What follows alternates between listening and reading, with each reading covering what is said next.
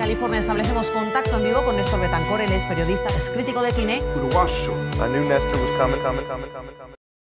Les saludo Néstor Cine desde Hollywood para compartir con ustedes una nueva edición del Noti Análisis, el programa donde repasamos lo más interesante del apasionante mundo del cine, la televisión y el streaming desde Los Ángeles, California. Un abrazo grande a todos los que me están acompañando en este día martes. Espero que estén teniendo un gran comienzo de semana y era necesario estar conectándonos nuevamente para repasar algunos temas bastante interesantes. Interesantes. El primer tema de esta semana en taquilla que estuvo pasando este fin de semana, evidentemente Barbie continúa siendo reina absoluta del box office a nivel global, también aquí en la parte norte del continente, ya eh, llegando a realmente números impactantes como el 1.2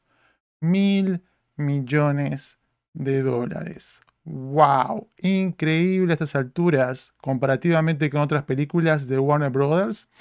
A nivel global solamente se pone por delante lo que es la última película de Harry Potter, Harry Potter and the Deadly Hallows parte 2, que está a 1.3 millones así que en cualquier momento la va a estar superando y seguramente en horas va a estar pasando a nivel doméstico, Estados Unidos y Canadá, a The Dark Knight, que ahora está con 533 millones de dólares, un poquito más.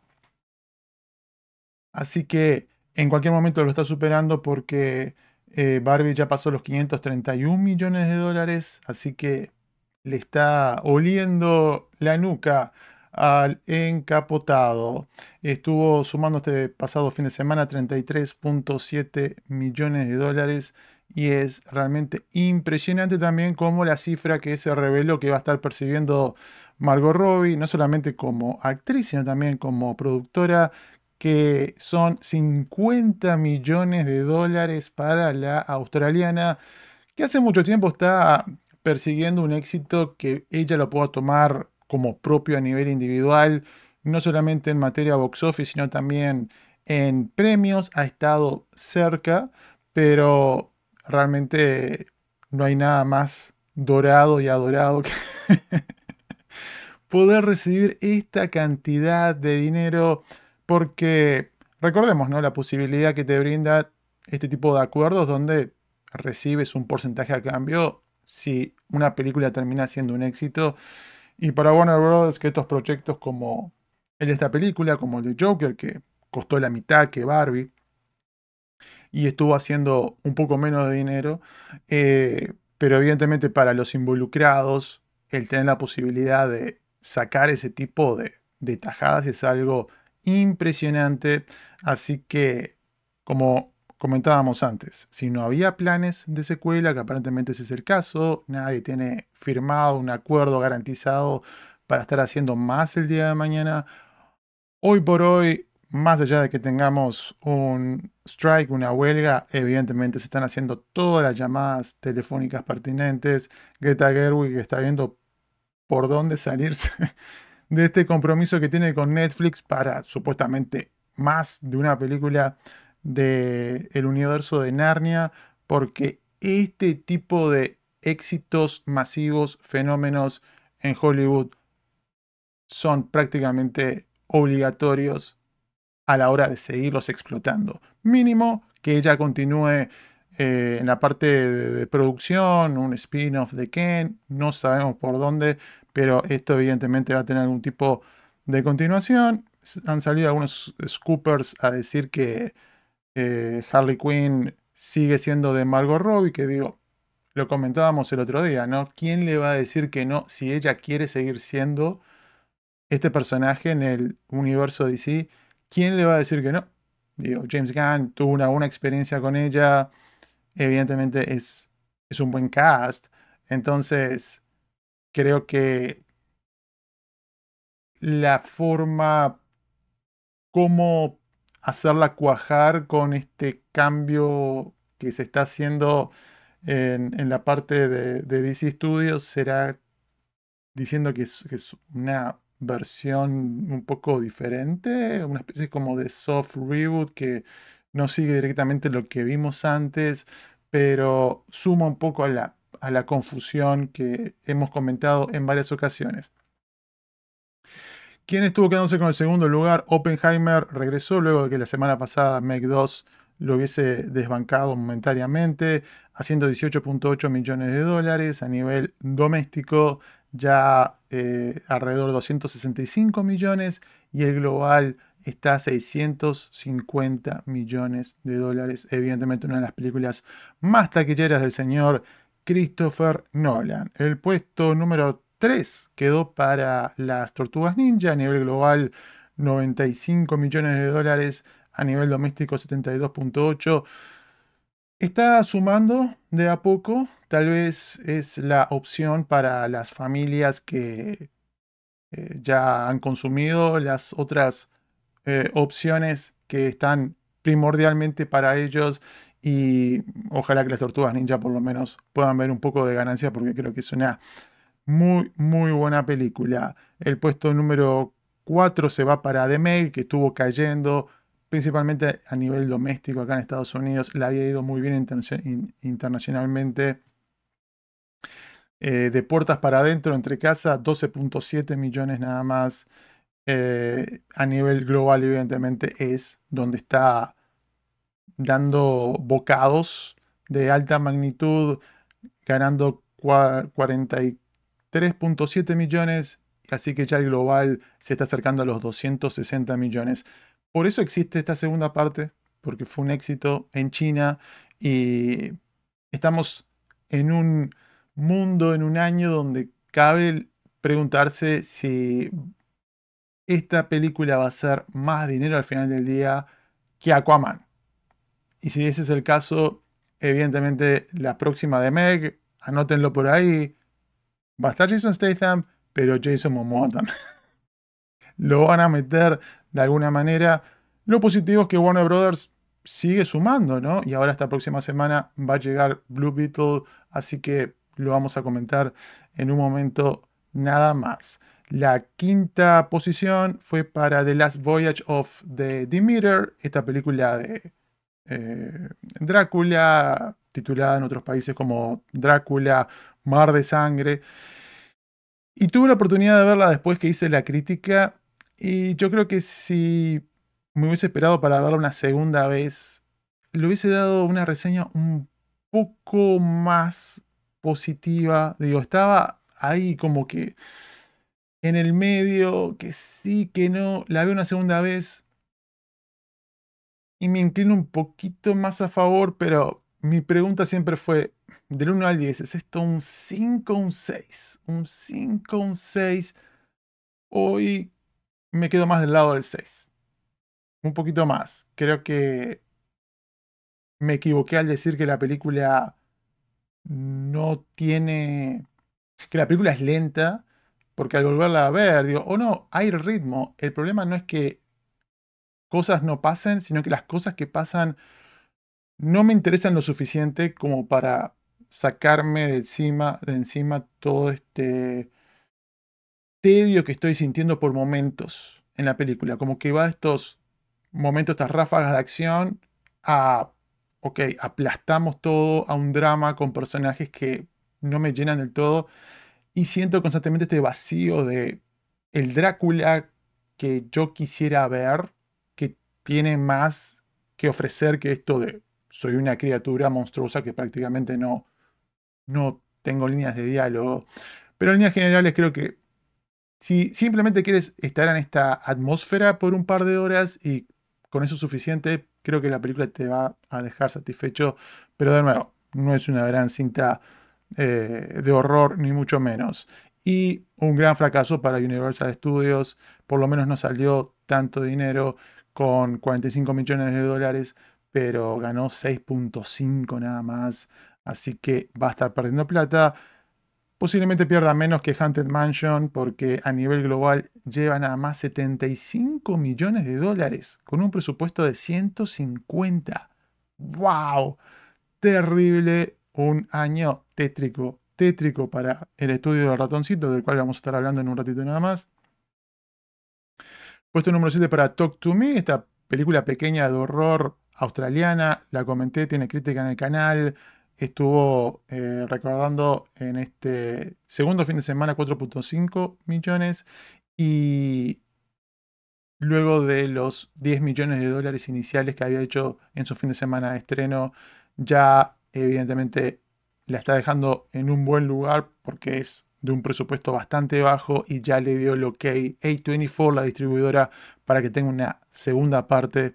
Así que tendremos más por ese lado. Puesto número 7 para Sound of Freedom. Un fenómeno realmente eh, a nivel eh, doméstico, porque todavía no, nos ha estrenado en otras partes del mundo. Creo que se va a estar expandiendo en los próximos días en América Latina.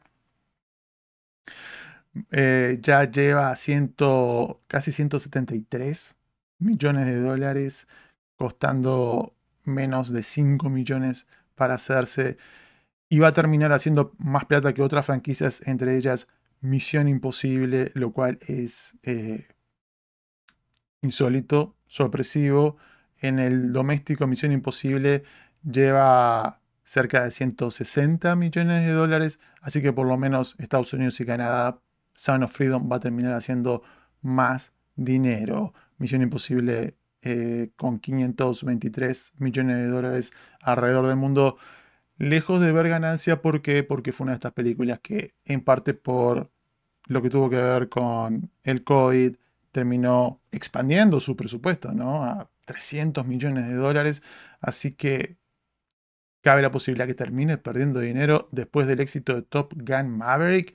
Realmente es esto tremendamente chocante. ¿Qué les genera a ustedes, muchachos, estas novedades alrededor de la taquilla? Déjenme saber en los comentarios. Próximo tema. Ok. Tenemos que estar hablando del señor Zachary Levi, porque simplemente eh, retrotraernos un poco en el tiempo, hace unas semanas atrás, después del estreno de la segunda parte de Shazam.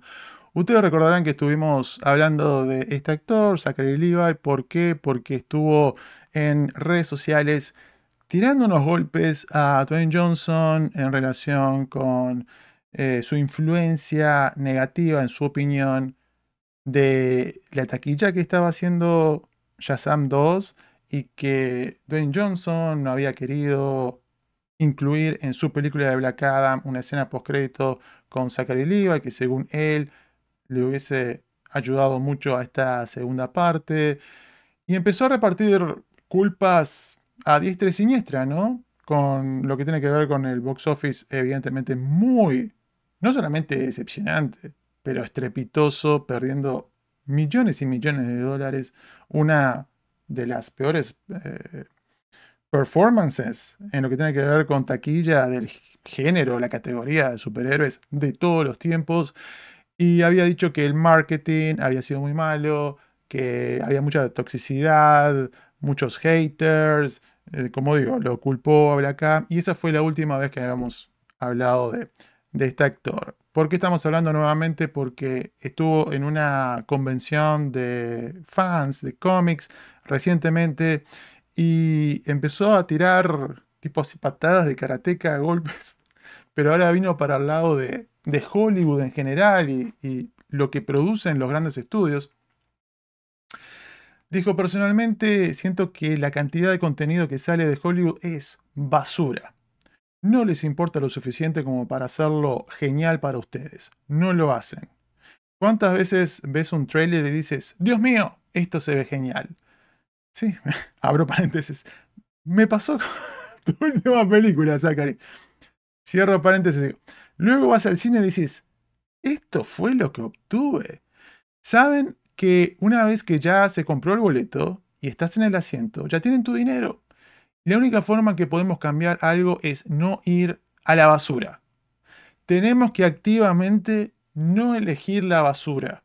Ayudará y ayudará mucho. Ok evidentemente, Zachary Levi no incluye su segunda parte de Shazam en esta categoría yo personalmente no le incluiría tampoco. Yo creo que es varios pasos, está varios pasos por detrás de lo que había sido la primera película.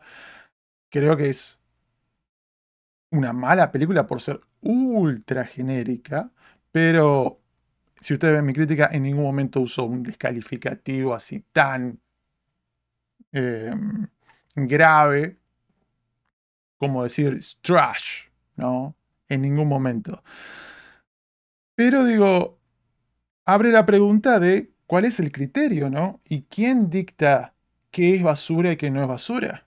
Porque hay mucha gente que fue a ver esta película de Shazam 2 y opina que está dentro del lote de lo menos bueno que nos ha dado el Hollywood Blackbuster en los últimos tiempos. Y en ese caso fue muy poco autocrítico Zachary Levi, como digo, echando culpas por diferentes lados, diciendo que el puntaje de la audiencia había sido mucho mejor que el de los críticos, acusando a los críticos también de, tener algo personal, eh, algún tipo de animosidad contra, contra él, contra los cineastas, contra eh, la franquicia en general, cuando muchos de esos mismos críticos le dimos reseñas muy positivas a la primera película. Yo que dije, se, eh, se, hizo la luz en el universo DC, ¿no? Me encantó la película, leí una crítica eh, con bombos y platillos, tiene 90 y pico por ciento de aprobación en Rotten Tomatoes. Y si vemos ese porcentaje con la película actual, con esta secuela, no solamente está podrido, que eso quiere decir, oh, menos del 60% de los críticos le dieron el pulgar para arriba, sino que está por debajo del 50%. O sea, menos de la mitad de los críticos le pareció por lo menos ok la cinta. Y es un cambio bastante importante, bastante pronunciado. Que tenga 80 y pico por ciento de los fans, digo, ¿qué película blackbuster moderna está, está podrida por los fans? Pocas, muy pocas. Y en el género de superhéroes, todavía menos.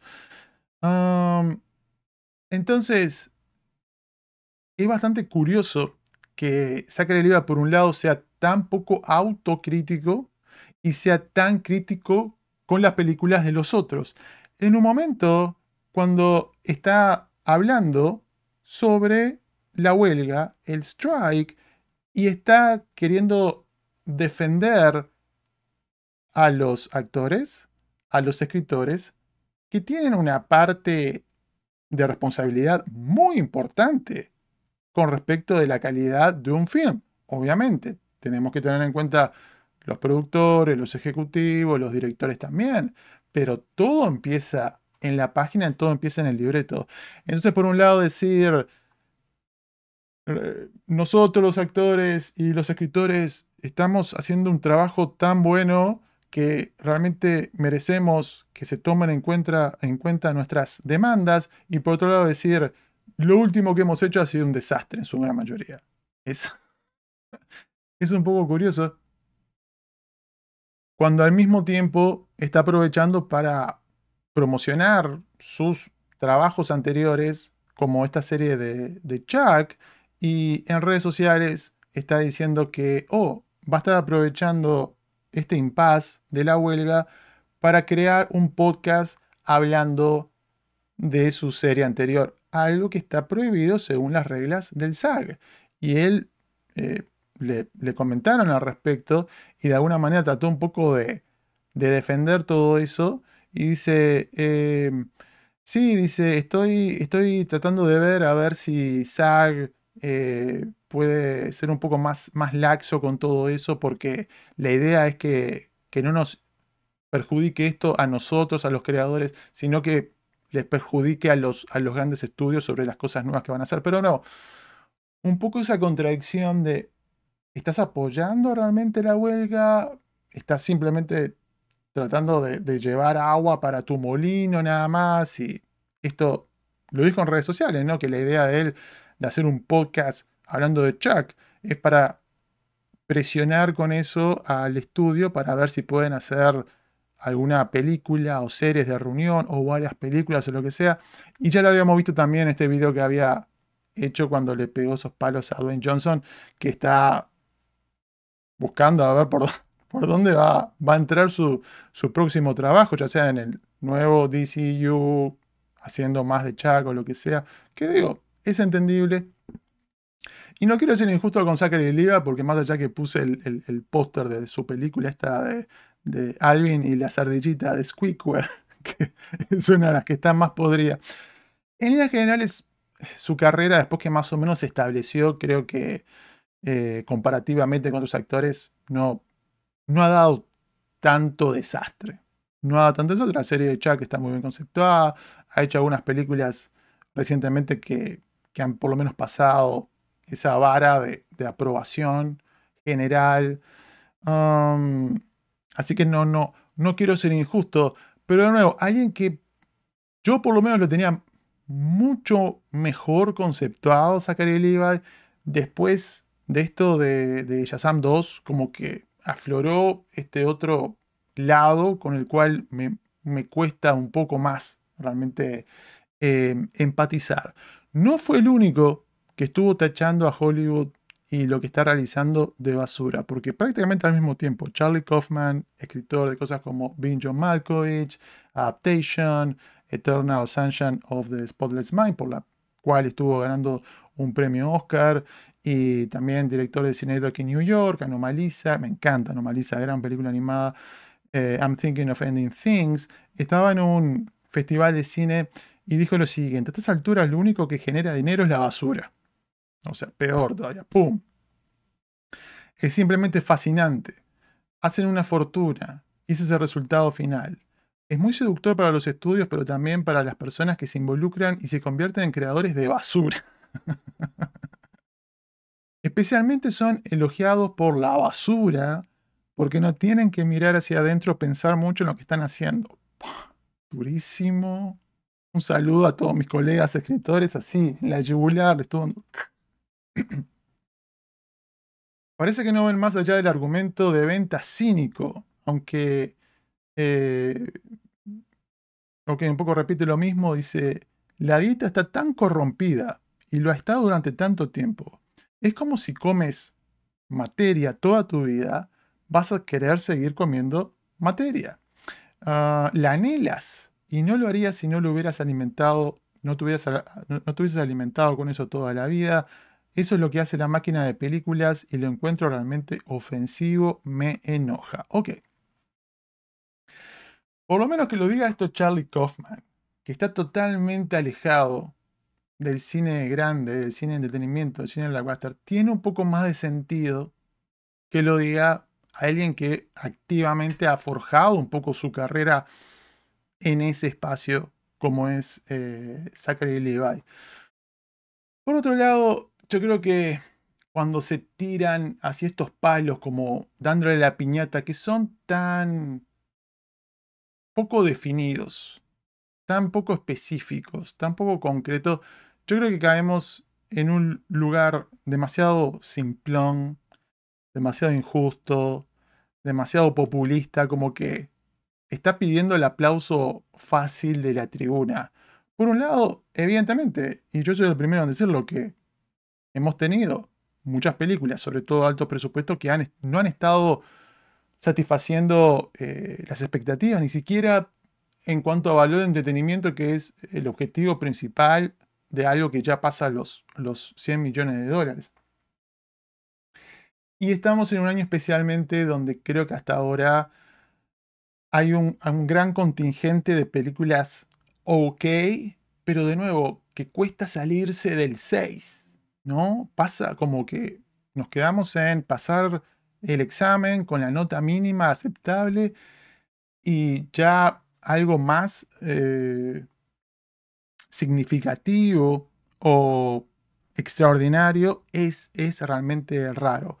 Así que tiene parte de razón lo que dice Kaufman, tiene parte de razón lo que dice Zachary Levi, pero al final del día creo que hay niveles de calidad en todo lo que se hace. Hay niveles de calidad en las películas más caras y hay niveles de calidad en las películas más baratas. Porque si uno va a cualquier festival de cine independiente, la mayor cantidad de las proyecciones realmente son para dormirse ahí directamente o después ir a contemplar tu existencia, porque las películas son buenas, regulares o malas. Cuesten 5 mil dólares, cuesten 500 millones de dólares. Hasta que no se vea y no se ponga en la balanza lo positivo, lo negativo, a priori no se puede decir. Y tachar esto así de nuevo, descalificar con una brocha tan gorda, me parece que no, no, no nos ilumina demasiado. ¿Qué opinan ustedes al respecto, muchachos? Déjenme saber en los comentarios. Próximo tema. Ok, ok, ok. Tenemos que estar hablando de Blue Beetle. ¿Por qué? Porque como ustedes saben, tuve la oportunidad de entrevistar a su director Ángel Manuel Soto hace unos días atrás. Compartí la entrevista con todos ustedes. Y después que la compartí, creo que dos o tres días más tarde, dije, ok, voy a hacer este clip donde además de simplemente incluir la porción donde el director Boricua habla de lo que significa para él el respaldo de Zack Snyder, el respaldo de David Ayer, como ustedes saben, estuvo compartiendo el director de Man of Steel un tweet diciendo que estaba muy entusiasmado por llevar a sus niños a ver la película, hashtag eh, Representation Matters. Eh, lo quería poner en inglés por, por, por un par de motivos con subtítulos. Por un lado, evidentemente para llegarle a más gente, porque el que no entiende inglés lo puede escuchar simplemente en español.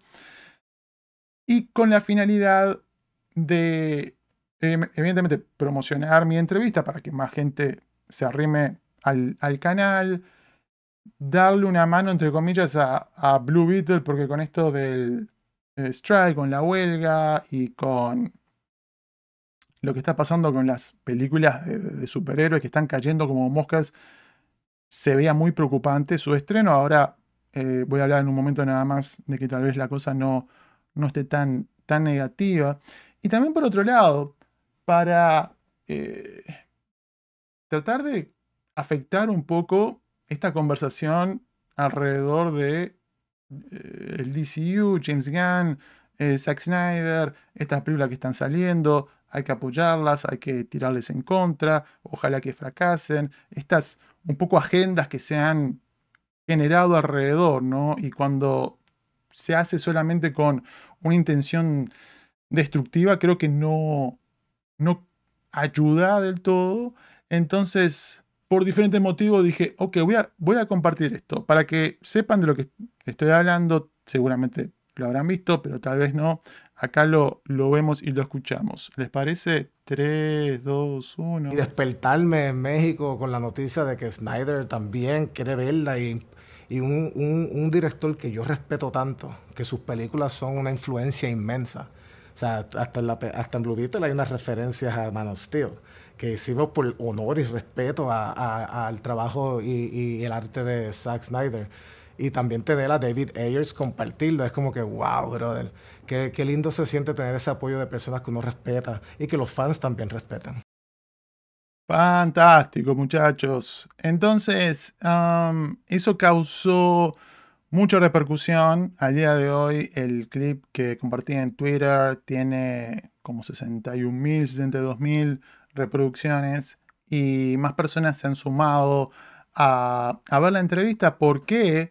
Porque algunos sitios geek se empezaron a hacer eco de todo esto, como pueden ver aquí en la imagen, Screen Rant, um, Heroic Hollywood también, lo que es eh, The Direct, creo que The Direct fue el primero, todos, bueno, todos, los tres o cuatro más populares en lo que tienen que ver con eh, noticias del mundo de los cómics, también estuvieron compartiendo, la gran mayoría, me dieron crédito, lo cual muchas gracias, eh, se aprecia. Y todo eso fue bastante cool, ¿no? Y sobre todo ver comentarios de personas que son ultra fans de, de Zack Snyder diciendo, bueno, aprecio, valoro esta señal de respeto del cineasta para con Zack Snyder. Me parece sincero y muchos de hecho diciendo, ¿sabes qué? No le iba a dar una oportunidad, pero ahora que vi esto, le voy a echar un vistazo. Y de nuevo, yo en todo momento enfocándome en la parte de lo que dice del respeto que tiene Soto para con Snyder. No tanto en el lado de hay referencias de Man of Steel. Si ustedes ven mi tweet original, no hago hashtag de, Henry Cavill, hago simplemente una transcripción de lo que dice Soto, que incluye el término Man of Steel. Pero en ningún momento lo hice por, oh, voy a tirarlo por acá para eh, armar algún, algún tipo de revuelo al respecto. Pero evidentemente, y por eso también estoy hablando del tema, eh, el Internet es el Internet. Y lo que estuvimos viendo poco después es como algunos sitios le estuvieron poniendo un poquito más de sazón a todo eso. Y ya no era solamente, oh, van a haber referencias a Man of Steel, sino de alguna manera poniendo por delante la interrogante o la promesa de que Henry Cavill tal vez tenga algún tipo de aparición en la película.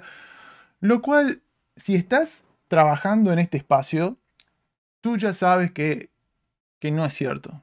Tú ya sabes que es, que es imposible, digo. En el mejor de los casos, algo parecido con, con, The Flash, ¿no? Algo que ya se hubiese filmado anteriormente, se hubiese reciclado. Pero esta película se está mostrando hace como un mes más o menos, desde la premier que tuvo en Puerto Rico. Las probabilidades son mínimas de que tenga un cameo así tan llamativo. Así que si estás escribiendo esto, hay dos razones, ¿no? Este tipo de encabezados así, ¿no? Eh, tipo clickbait o lo estás haciendo por ignorancia o lo estás haciendo con mala intención. Cualquiera de las dos me parece que un poco te descalifica, ¿no? Para, para tener esta, esta labor con cierta credibilidad. Y después algún otro quiso enmarcarlo esto de nuevo, ¿no? El conflicto James Gunn, Zack Snyder, diciendo esto, es esto una señal de motín en contra de James Gunn. o Ángel Manuel Soto se le tiró con, las dos piernas por delante eh, a James Gunn. Digo, no, ustedes acaban de escucharlo, acaban de verlo. Todo lo que está diciendo es positivo, no da lugar a otro tipo de interpretación más allá de alguien que genuinamente, sinceramente tiene un aprecio por un colega y lo manifiesta y lo expresa. Así que lamentable, ¿no? Que de algo que es tan claro que se está mostrando en un video, igualmente haya gente que lo quiera distorsionar para simplemente conseguir clics. Y es triste en, este estado en el que está la, industria, donde haya personas que activamente estén haciendo ese tipo de cosas.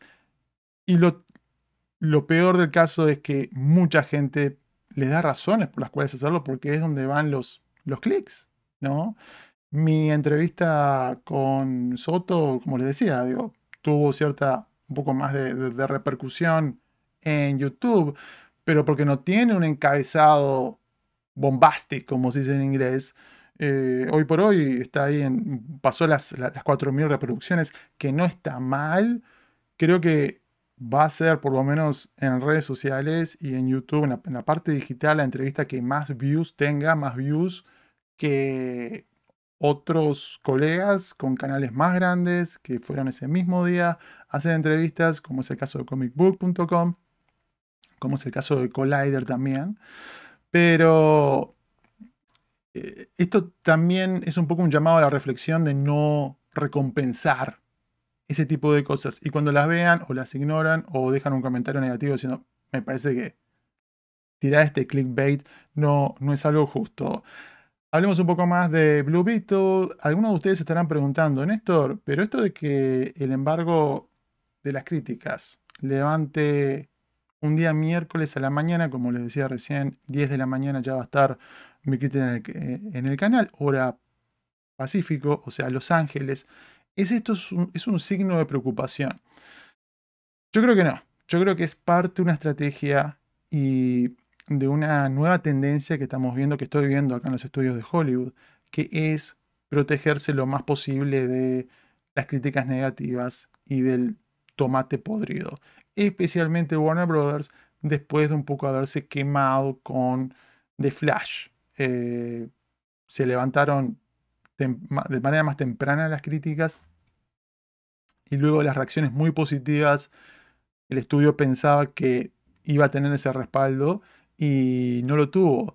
Así que otros estudios también están limitando el acceso y limitando cuando uno puede dar una reseña completa, publicarla y más y más películas están, están entrando en esa misma tónica.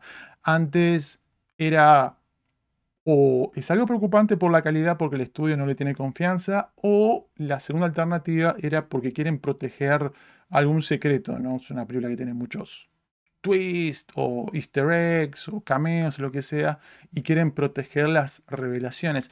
Hoy por hoy se abre un tercer marco o categoría que es simplemente el estudio tiene temor de que la película sea tal vez injustamente maltratada, independientemente si el estudio cree o no en la cinta. Las reacciones hasta ahora han sido altamente positivas y yo podría afirmar que la película por lo menos mañana va a estar fresca, en los próximos días va a estar fresca. Vamos a ver qué pasa. En cuanto a taquilla, había comenzado con un augurio bastante negativo hace, unas semanas atrás.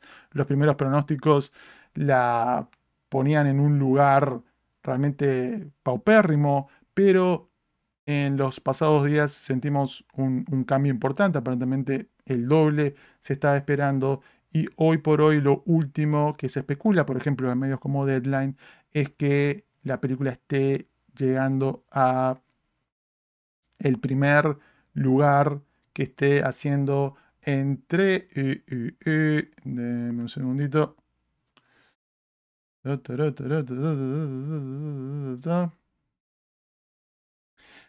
Si no me equivoco, la última cifra que había visto era más o menos entre 20 y 30 millones de dólares, lo cual la pone en un lugar similar a otras recientes producciones que después no han sido grandes éxitos, como es el caso de, Flash. Pero la gran diferencia es que esta película costó menos costó menos que de Flash, costó menos de la mitad de Flash, costó poco más de un tercio de cosas como Indiana Jones, como Misión Imposible, 120 millones de dólares. Así que si puede acercarse a los 30 millones de dólares como un arranque, es algo que en el contexto no está tan mal, sobre todo cuando va a tener prácticamente todas las salas premium a su disposición, incluyendo IMAX, salvo las IMAX que son 70 milímetros, porque esas van a quedar exclusivamente por unos días más todavía para la Oppenheimer de Christopher Nolan. ¿Qué les parece, muchachos, lo que hemos eh, comentado respecto de Blue Beetle en este segmento? Déjenme saber en los comentarios. Próximo tema. Tenemos que estar hablando entonces de lo que está sucediendo con el reino mágico de Disney y su última adaptación live action de un clásico animado, en este caso Snow White, Blanca Nieves. ¿Por qué? Porque, como ustedes sabrán, salvo que vivan en una cueva como los, los eh, siete enanitos, este proyecto ha estado envuelto en controversia en los últimos meses y me parecía importante poder tocar este tema. La actriz protagonista eh, Rachel eh, ha tenido que lidiar con diferentes olas de reacciones negativas a sus eh, diferentes comentarios, a simplemente en un pequeño puñado de interacciones que ha tenido con la prensa ella y Gal Gadot, quien interpreta a la, reina malvada. Ha tenido que estar lidiando con toda esta nube negra que se ha generado en los últimos meses y me parecía importante que ya los estuviésemos comentando. Antes que nada, para que todos más o menos, antes que nada, para que todos más o menos, más o, menos. ¿Qué pasa? 3, 2, 1. Para que estemos en la misma página, repasemos esta línea de tiempo con respecto a esta película y algunas de estas controversias. Todo comenzó en enero del año pasado, 2022, cuando Peter Dinklage estaba en este podcast de Mark Maron y le preguntan por el anuncio de Disney que iba a estar haciendo esta película.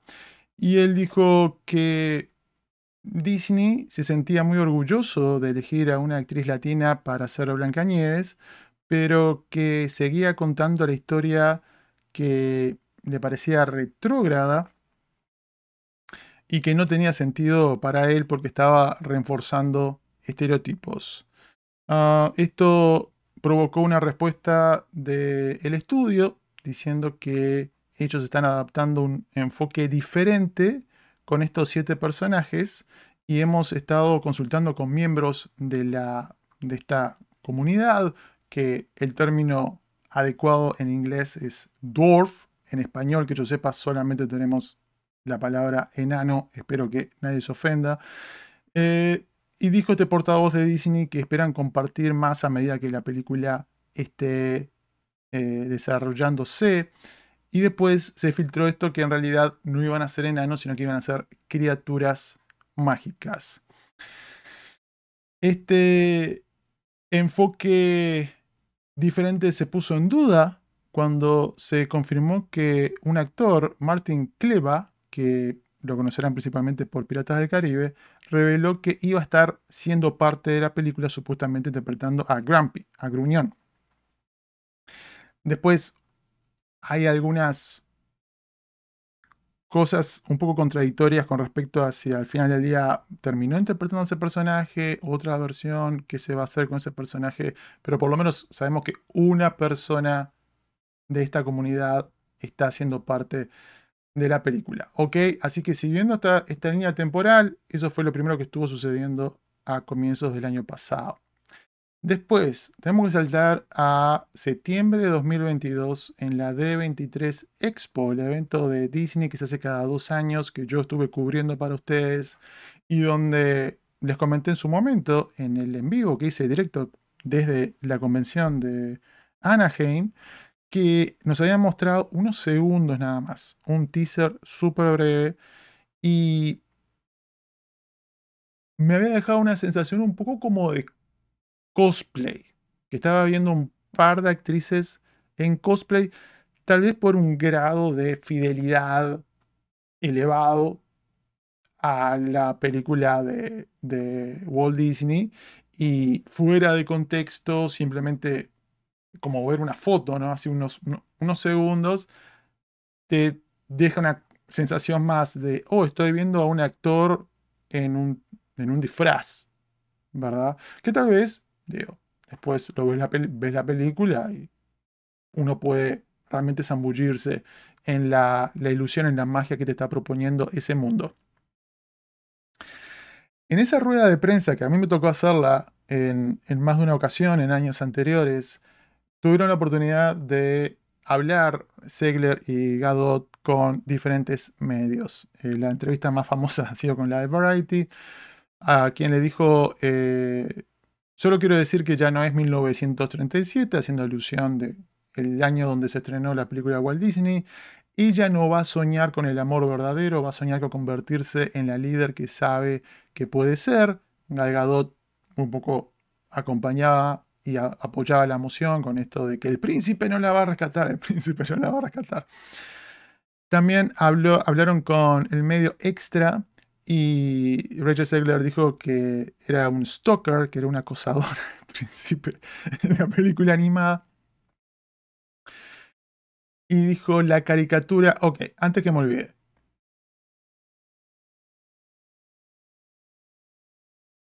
No me gusta cuando se usa la palabra cartoon para hablar de un animated film. Digo, no me quiero poner muy snob al respecto o muy nerd, pero creo que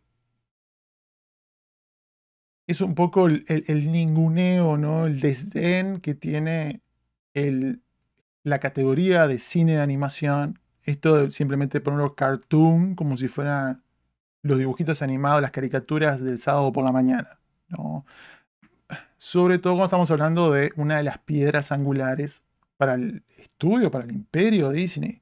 ¿no? La película que hizo Disney. Blancanieves construyó Disney.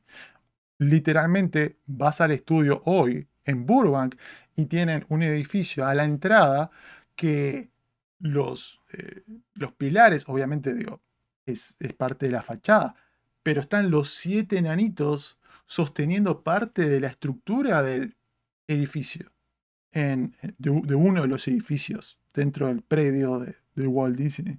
Entonces, en todo sentido, I mean, it's a big deal, ¿no? No le digamos el cartoon. No me gusta escuchar esto de eh, cartoon, es cartoon. Ok. seguimos adelante. La caricatura original salió en 1937, es muy evidente, hay un gran enfoque en su historia de amor con un chico que literalmente la acecha, la acecha, extraño, así que no hicimos eso esta vez. Hablaron a posteriori con Entertainment Weekly, esto ya no en la, parte de, de prensa, en el press line, no era un red carpet, sino un press line en la D23 Expo.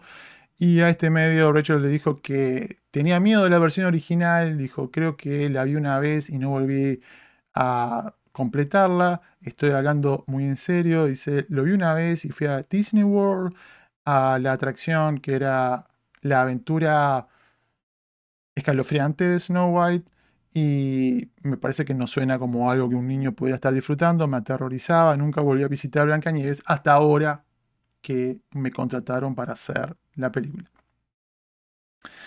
Ok. Antes de, seguir ahondando, ¿no? ¿Cuál es mi, reacción inicial cuando veo esto? Cuando uno ha pasado años haciendo esto, y no lo digo para jactarme, sino simplemente para, para decir que estoy viejo, lo general, lo más común es que, sobre todo cuando ha pasado poco tiempo desde que han terminado de filmar algo, la película se ha terminado de filmar en julio, o sea, menos de dos meses después, un mes y, poco, tal vez cinco semanas después que hicieron el rap, están dando entrevistas de prensa. Ok. Está todo tan en carne viva que los realizadores, los actores están todavía en modalidad burbuja. Y en la gran mayoría de los casos, creen que lo que acaban de hacer es la octava maravilla. Y por un lado es entendible porque tenés que estar convencido de lo que estás haciendo. Sobre todo si es un actor que está interpretando un personaje, todos delante y detrás de cámara. Pero sobre todo el actor tiene que estar convencido de lo que está haciendo es lo mejor. Tiene que estar convencido. Y están un poco en la burbuja, en la tónica de hablar como se hablan entre ellos. ¿Verdad? Porque se están encontrando con, los compañeros, ah, con el director, con el productor, ah, ¿qué hace? No sé qué, no sé cuánto. Y todavía no han hecho el switch a, ok, vamos a hablar con el mundo fuera de la burbuja. Vamos a tener un poco de perspectiva de lo que estamos haciendo. Y cuando, y cuando las veo en, en estas entrevistas, veo eso. Veo actrices que están con esa energía de, wow, terminamos de hacer la mejor película de todos los tiempos y estamos hablando como si estuviésemos hablando entre, entre amigos, ¿ok? Y esto, cuando estás hablando de, sobre todo gente joven, porque tenía 21 años Richard Segler, y alguien que no ha tenido evidentemente mucha experiencia frente a películas grandes, más allá de lo que había pasado con eh, West Side Story, necesita que el estudio y su, si tiene algún tipo de, profesional publicista trabajando con ella, que a estas alturas sospechó que sí, que los tienen que ayudar, los tienen que proteger, le tienen que hacer un poco de coaching, porque... Dame un segundito que... me estaba llamando mi madre por teléfono. No, mi madre me dice, no hables del tema, no hables del tema. Te van a cancelar. Dígame. Ahí está. Ahí está entonces, primero, me parece que falta atención de Disney de no darle importancia, sobre todo después de lo que ya estaban experimentando con el tema de la sirenita con Little Mermaid, que no se había estrenado todavía, pero ya se sabía que estaba generando cosas negativas. Y si estás haciendo estas contrataciones, si estás haciendo estos cambios a la película, ya sabes que va a venir un backlash. Entonces, no estar preparado, no ser proactivo, me parece que el fallo principal y mi crítica principal va para el estudio, va para la parte de la comunicación. Yo tengo amigas que son publicistas en Disney, digo, pero es, es la realidad. Es el trabajo de ellos proteger a los actores, sobre todo los que tienen menos experiencia, sobre todo cuando ya saben que hay una armada, una industria que está formada alrededor de darles palo. Entonces, esa, esa, creo que es la, la primera puntualización que haría. Pero siguiendo esta línea de tiempo, simplemente este, este año, no hace más que un mes, un mes y poco atrás, The Daily Mail publica unas fotos de una de las locaciones de esta película, titulando Exclusivo Blancanieves y los siete compañeros políticamente correctos. Las primeras imágenes de la nueva versión de acción en vivo del clásico muestran a la princesa suplente caminando con una diversa banda de hombres y mujeres alegres después de una pelea con actores enanos. ¿Ok? Ah, lanzan esta foto. Lo primero que dicen fuentes de Disney es que la foto es falsa. Al poco tiempo tiene que corregirse porque el Daily Mail eh, no, no aflojó, no se quiso retractar. Entonces cambiaron un poco a que, oh, no son falsas, pero no son fotos oficiales. Y sí, obvio, son películas, son fotos paparazzi, digo. En las tomó, obvio que no son las fotos. No son las fotos que ellos querían mandar a la prensa y no son las fotos que ellos querían mandar en este momento cuando todavía está todo muy crudo, estamos lejos de un trailer, etcétera, etcétera. todos los estudios evidentemente quieren estar controlando la narrativa, salvo que sea algo que los favorece a ellos. Cuando los favorece a ellos, o no tiene ningún problema con que se filtren fotos. Un ejemplo, la, primera foto de Henry Cavill eh, sin el traje, pero cuando sale del agua está todo corpulento. Esa foto se sabe que la filtró, eh, no sé si Warner Brothers o, gente alrededor de, de, Snyder particularmente, porque sabían que era algo positivo, ¿verdad? Así, wow, mire, para que la gente se emocione y tal. Ok. En el 99% de los casos no lo quieren hacer porque siempre se va a ver peor, ¿no? La primera foto que se ve de un traje de super siempre se ve menos buena que lo que vas a ver en un estudio profesional con la luz adecuada, eh, un, fotograma del trailer, lo que sea, no super cool, super producido, más que algo que alguien estuvo sacando así de un árbol. Ok y ha generado todo, todo eh, un alboroto, vamos a decir, eh, todo esto que he estado comentando. ¿Ok? Entonces, hablemos un poco de la, de la reacción que ha despertado todo esto. En, particular, lo que tiene que ver con, con esta foto. Como digo, tiramos esta foto fuera de contexto y lo único que podemos evaluar al respecto es ok, eh, a nivel conceptual, ¿qué es lo que quieren hacer?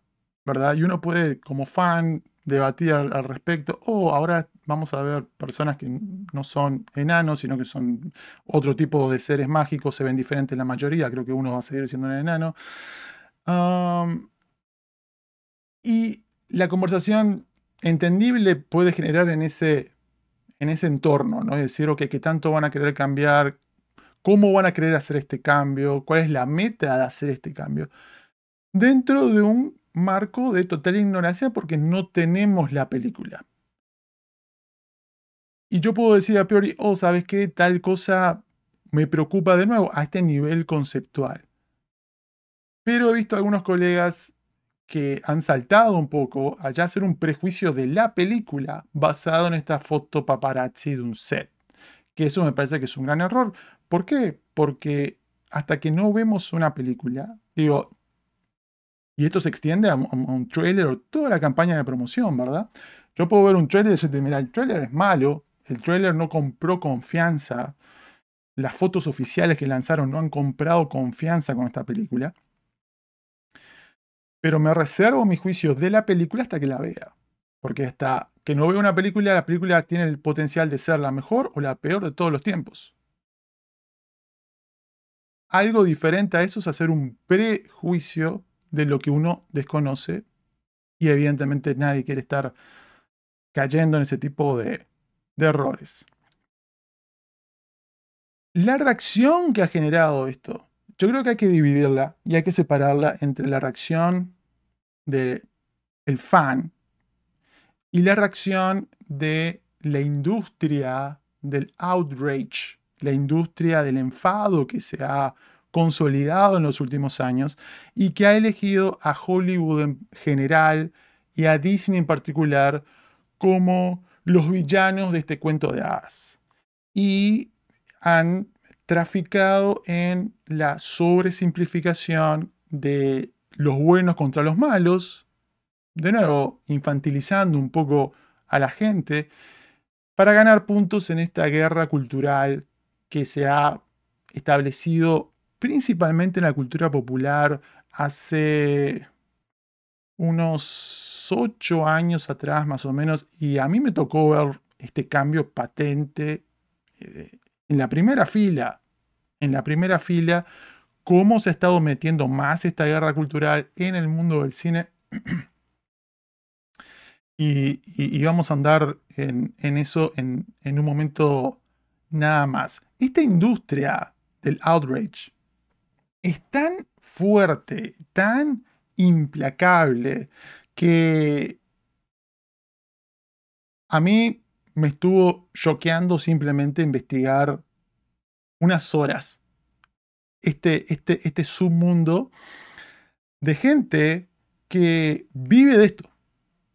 Vive literalmente de generar contenido en contra de Disney apretando los botones de ustedes, del, público masivo, para mantenerlos en este estado constante de furia, como este, aquí muestran en este, en este gráfico eh, las hordas, la, turma de, los Simpsons, ¿verdad? Así con, con el fuego en la mano para, para prender todo lo que venga del lado del, del ratoncito.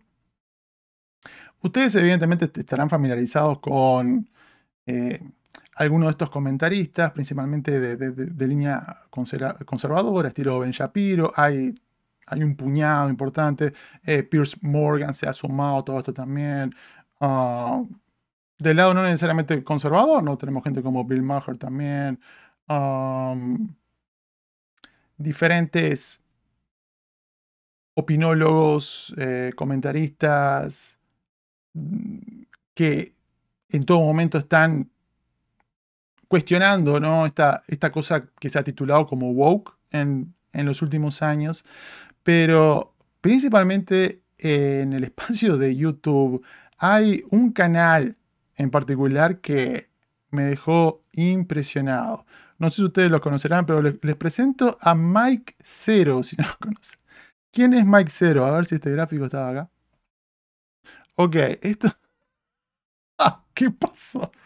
Para los que están escuchando esto en el podcast, estoy compartiendo un gráfico donde, salvo mi cara, todo está tapado, tapizado por cientos de thumbnails de videos de este canal que se llama Mike Zero que tiene 306 mil suscriptores, que en el último mes ganó 9 mil suscriptores más y que aparentemente, según eh, Social Blade, está ganando al año entre 15 mil dólares y 242 mil dólares. Ok, ya les aviso que yo en los, no sé, 8 años que tengo este canal, nunca hice 15 mil dólares por este canal. Pero acá el amigo mínimo, mínimo es lo que hace por año. Tiene 9, 9.000, más de 9.400 videos. Hace 5 videos todos los días. Es como una granja de contenido. ¿Y de qué hace los videos? los hace de dos o tres temas. Todos, todos contra Disney. Dándole palo a lo que esté pegando en el momento. Por el lado de eh, Star Wars, Kathleen Kennedy. Um, un poco algunos comentarios de Bob Iger, supuestamente. Phoebe Waller Bridge, que de nuevo es un poco el otro cuco. Eh, Snow White, la gran mayoría de lo que está haciendo en las últimas semanas es todo Snow White, porque obviamente es lo que le está dando más plata. Antes la sirenita y ya está empezando a hacer más cosas de Brie Larson, evidentemente, porque se acerca el estreno de, de The Marvels. Y si uno ve estos videos, digo, es 100% basura. 100% basura, ya sea yendo a los lados más oscuros del dark web, dándole importancia a cualquier delirio que no, no tiene ningún asidero con la realidad. Y el resto seguramente se los estará sacando de, de cualquier eh, finter que tenga, ¿no? Y hace esto, pega ahí unas fotos de otras cosas, ok, y le, le da una, una voz en off. De nuevo, los escupe, los vomita estos videos el amigo. Cinco por día se manda. Y están todos llenos de reproducciones, y llenos de comentarios. ¿no? Por video, 400, 700 comentarios, todos en la misma línea, todos, evidentemente, personas comentando en contra del tema en cuestión, ¿no? Cómo odian realmente a, a Disney y todo lo que está sucediendo. Nadie aparentemente se cuestiona demasiado qué es verdad y qué no. Porque digo, yo me dedico a esto. Yo sé que no hay una noticia todos los días de, un estudio. No hay. Y menos cinco. Entonces, puro verso, puro humo. Y evidentemente hay gente que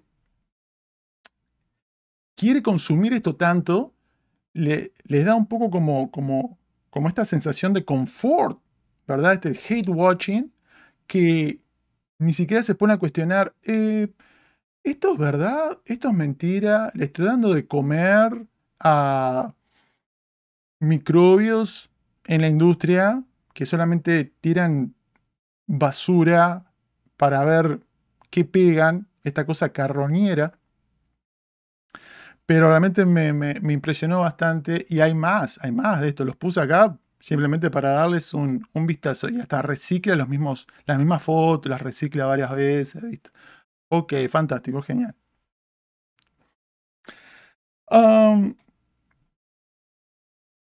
evidentemente esto me, hizo replantear qué, estoy haciendo, qué estoy haciendo con mi vida. Porque me pongo a hacer cinco videos de esto por día y ya la hice, ¿no?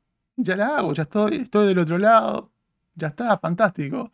No me tengo que, que romper mucho la cabeza impresionante, terrible. Y si fuera un caso excepcional, no hay ningún problema, pero esta es la punta del iceberg.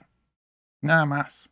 Simplemente la punta del iceberg sumado a esto, como digo, eh, personas de cierta línea política que también se favorecen con esto y que, son parte de los medios más populares, como es el caso de Fox News. ¿no? Fox News trafica con esto de la guerra cultural, eh, llenando sus supuestos canales de noticias o comentarios de las tonterías más irrelevantes que uno se puede imaginar. Oh, cancelaron a Pepe Le Pew y ahora Mr. Potato Head. Eh, su, su, identidad sexual ya está indefinida. O los MMs ahora han cambiado de color para ser más inclusivos. Y hacen de, de lo más banal, súper importante. Súper importante. Y si hubiese algún tipo de convicción de esta gente, uno, ok, bueno, pero no, son nada más mercenarios que lo hacen de una manera eh, totalmente malintencionada y mercantil, totalmente mercantil. Y en, estos reportes hay mucha desinformación. Hay falta de información y hay información falsa. Lo vi en el último comentario que hizo Ben Shapiro con esto de Snow White, que dijo, oh, Richard Segler sigue tirando leña al fuego y ha respondido ahora con esta última entrevista. ¿Por qué Disney la, sigue mandando a hacer más entrevistas? Y pasa a mostrar un clip de estas entrevistas, dos o tres que dio hace un año atrás. Digo, no lo puedo chequear eso. No saben que están solamente reciclando lo que ya pasó hace un año atrás para sacarle más jugo a algo que, digo, tal vez inmediatamente en septiembre vieron estas noticias, la llamaron a Rachel y le dieron algún tipo de clase para que eh, no lo vuelva, que, que, no se vuelva a exponer de esta manera. Y, y, tal vez ya dieron vuelta a la página, ¿no? Pero le mienten a la gente de que, oh, Richard Segler sigue hablando, Disney la sigue mandando para que mostrar como que activamente es algo nuevo. No es nuevo, esto es viejo. es totalmente viejo. Y antes, antes de salir de esto de, la guerra cultural y hablar de, otros aspectos, me parece también importante que le echen un vistazo, el que le interese todo esto, a esto de la guerra cultural, qué realmente es. Esto es un screenshot de Wikipedia, hay traducido al español, que habla un poco de esta nueva versión del fenómeno que se ha trasladado a la cultura popular al punto de que, como dice en este tramo, dice la percepción de que el conflicto de la guerra cultural había sido degradado de la política electoral a la cultura popular, llegó el escritor Jack Messer a llamar a las películas, los juegos y la escritura popular es el último frente en la guerra cultural en el 2015 y también mencionan cómo en la industria del entretenimiento, de los cómics y de todo lo que tiene que ver con la ciencia ficción y la fantasía, ha aumentado este tipo de reclamos, ataques anti diversidad, anti lo que definen algunos como feminismo y esa guerra que vino del lado de la política termina realimentando la política en el parágrafo, eh, final de este screenshot. Dice, estos conflictos sobre la representación en la cultura popular resurgieron en la política electoral a través de los movimientos alt-right y alt-light. Según la experta en medios Whitney Phillips, Gamergate, que es lo que estuvo pasando con la industria de los videojuegos, creó prototipos de estrategias de acoso y avivamiento de controversias que resultaron útiles en la estrategia política. Y me parece interesante que demos un pasito para atrás y veamos el, macro contexto. ¿no? Porque uno ve un video por acá, ve un artículo por allá y dice, ah, ok, whatever. Pero hay que darse cuenta de que esta ilusión que nos están vendiendo, de, oh, tienes que luchar, cualquiera de los dos extremos, ¿no? Eh, los social, social Justice Warriors por un lado y los ultra anti-woke por el otro, que nos están diciendo, ok, esto no hay, no hay opción para un punto medio y esto es lo que tienes que hacer para defender tus valores porque el, el bando opuesto está atacándote. Y hay que dar un pasito para atrás antes de entrar en esto de, ah, yo voy a estar dentro del bando, a ver qué bando. No tienes que estar en un bando. Da un paso para atrás y date cuenta de lo que realmente está pasando. Que te están vendiendo esta cosa de, oh, tómate la pastilla tipo, la pastilla roja de Matrix para despertarte y ahora tienes un pensamiento libre o lo que sea.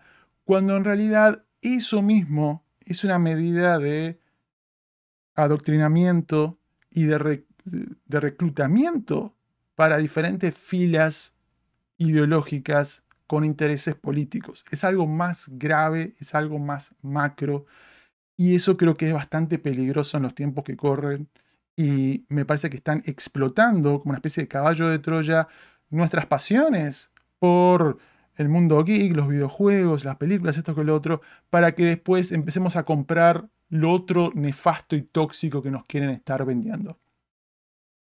Hablando de la respuesta de los fans, digo, como yo siempre digo, ¿no? La respuesta del fan en la gran mayoría de los casos es totalmente genuina y entendible. Y hay muchos fans de Disney que no están alineados con ninguna fracción, facción política en particular, lo que sea, que no les ha sentado bien estas declaraciones de Richard Seller. Y yo lo entiendo perfectamente. Um, sobre todo cuando viven de nuevo en este contexto donde todo se maximiza a un 3000%. Igualmente, esta, esta pasión de fan también hay que enfriarla un poco y darse cuenta que, por ejemplo, que un actor cuestione el material de origen o que no sea súper mega fan 100% como tú eres fan de algo, es la norma, no es la excepción. Digo, de las mejores películas de superhéroes que hemos visto, ¿cuántas de estas fueron creadas por gente que realmente era fanática del material de origen? Christopher Nolan tiene un tatuaje de Batman en una nalga, ¿no? Digo, él quería hacer sus películas de James Bond, de aventura, de acción, de crimen, de gángster, y vio en Batman una vía para hacer todo eso. Muchos de los actores también, digo. Lo mismo se puede decir de eh, Todd Phillips con Joker, ¿no? Todd Phillips en más de una entrevista dijo, la verdad que los cómics no le estoy dando demasiada importancia, él quería irse más por el lado de lo que había hecho Martin Scorsese. Joaquin Phoenix es amante de los cómics, pero no necesariamente de, Joker en los cómics, supuestamente leyó un cómic nada más de Joker antes de hacer la película. Y también, después de entrevistar por algunos años, también uno se da cuenta esa, esa distancia que hay, ¿no? Entre o es realmente un fan o lo está haciendo por un trabajo, pero es tan bueno en lo que hace que parece que realmente amaba lo, lo que estuvo originando todo eso. Recientemente Neil eh, Blomkamp, hablando de Gran Turismo, dijo que él eligió el actor para protagonizar su película porque no era fan ni de los autos ni de los videojuegos. Dijo, no, yo quiero traer a alguien que eh, pueda llevar a la vida a una persona y me voy a enfocar del lado humano y que pueda generar las emociones necesarias. El resto del fan, no fan, esto es algo que él lo puede aprender rápidamente porque es parte del trabajo del actor y, no es lo esencial. Evidentemente, esto, esto de lo válido, de lo, ok, que uno entiende, ¿no? y, y que yo siempre digo, viene por el lado cuando ya empezamos con, el tema de los cambios a los personajes y los cambios de raza y los cambios de color de pelo, todo eso, es más, en la gran mayoría de los casos, una cuestión de nerdismo que de racismo. ¿Qué quiero decir con esto? Eh, yo lo viví, ¿no? Yo me crié con Superman de Christopher Reeve y cuando yo veía un Superman que no se veía como Christopher Reeve y no tenía los ojos azules y la piel como Christopher Reeve, esta cosa, ok. Cuando yo era niño, adolescente, me costaba comprarlo. ¿No? Dean Kane, por ejemplo, digo. Me costó comprarlo como Superman, sumado a otras razones también. Y es entendible que a priori uno quiera que se mantenga cierto grado de fidelidad cuando están trasladando historias de un medio a otro.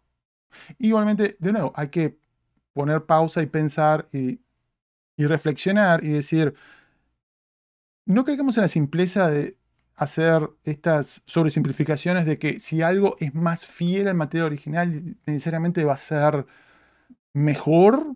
Hay infinidad de casos donde se han hecho cambios importantes y han funcionado, porque es un medio diferente, es una manera distinta de contar historias, y si se puede capturar algo que resulta interesante, que resulta conmovedor, te va a estar llegando tal vez por el mismo lado que lo hacía el material de origen, tal vez por un lado diferente. Entonces no hay, no hay recetas claras. Esto de que, oh, si se hace de manera fiel es bueno, si hay un cambio es malo, o viceversa, ¿no? A veces em, Disney no ha hecho nada más woke, entre comillas, hoy que Strange Worlds, que es una película animada 100% original. Y yo la critiqué fuertemente porque, como yo le dije, me parece un panfleto irrisorio que está metiendo un montón de clichés y cosas que vienen más de, de, agendas eh, sociales que de algo orgánico que esté representando en una buena película que uno pueda estar recomendando. Igualmente, no caen en la trampa de que la excepción es la regla. Yo creo que si tomamos en cuenta todas las películas que se han hecho de adaptaciones live action de animaciones, la gran mayoría, la gran mayoría se han mantenido al margen de grandes cambios, volantazos en cuanto a eh, el género, los personajes, en, en cuanto a la etnia de, de los actores. Es un porcentaje bastante pequeño, bastante pequeño. Lo que pasa es que en los últimos años hemos tenido dos, tres ejemplos que son un poco más notables y ha el estudio un poco a cuentagotas sumado esta cosa de diversidad ah, a, a las adaptaciones y lo que le choca a mucha gente es esto de tener más representación gay en estas películas para toda la familia.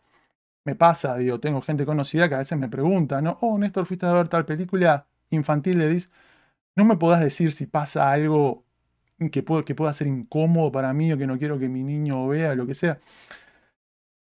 Entonces es, es, es parte de la realidad. Igualmente, creo que se ha sobredimensionado bastante y recordemos, muchas personas de la comunidad LGBTQ ha criticado a Disney por esto del queerbait, ¿no? Por, por, hacer un gran revuelo de que, oh, vamos a tener a este personaje, por ejemplo, en La Bella y la Bestia que va a ser gay. Y después vas a ver la película y hace un guiño, el personaje de Josh Gad y baila con alguien. Digo, ok. y después, no sé, Star Wars, dos chicas se dan un beso allá en el fondo. Hay que parar la película en el cine y buscarlo con lupa, ¿no? Digo, Uh, pero de nuevo, son estas, estas cosas pequeñitas que ha ido incorporando el estudio, que después se sobredimensionan hasta antes de que salga la película. Y se arma todo un revuelo alrededor que después de alguna manera termina afectando la conversación y las, y las ganancias del estudio. Yo no me suscribo a esto que, que he escuchado a unos colegas decir que el estudio cambió y pasó de ser de conservador a liberal.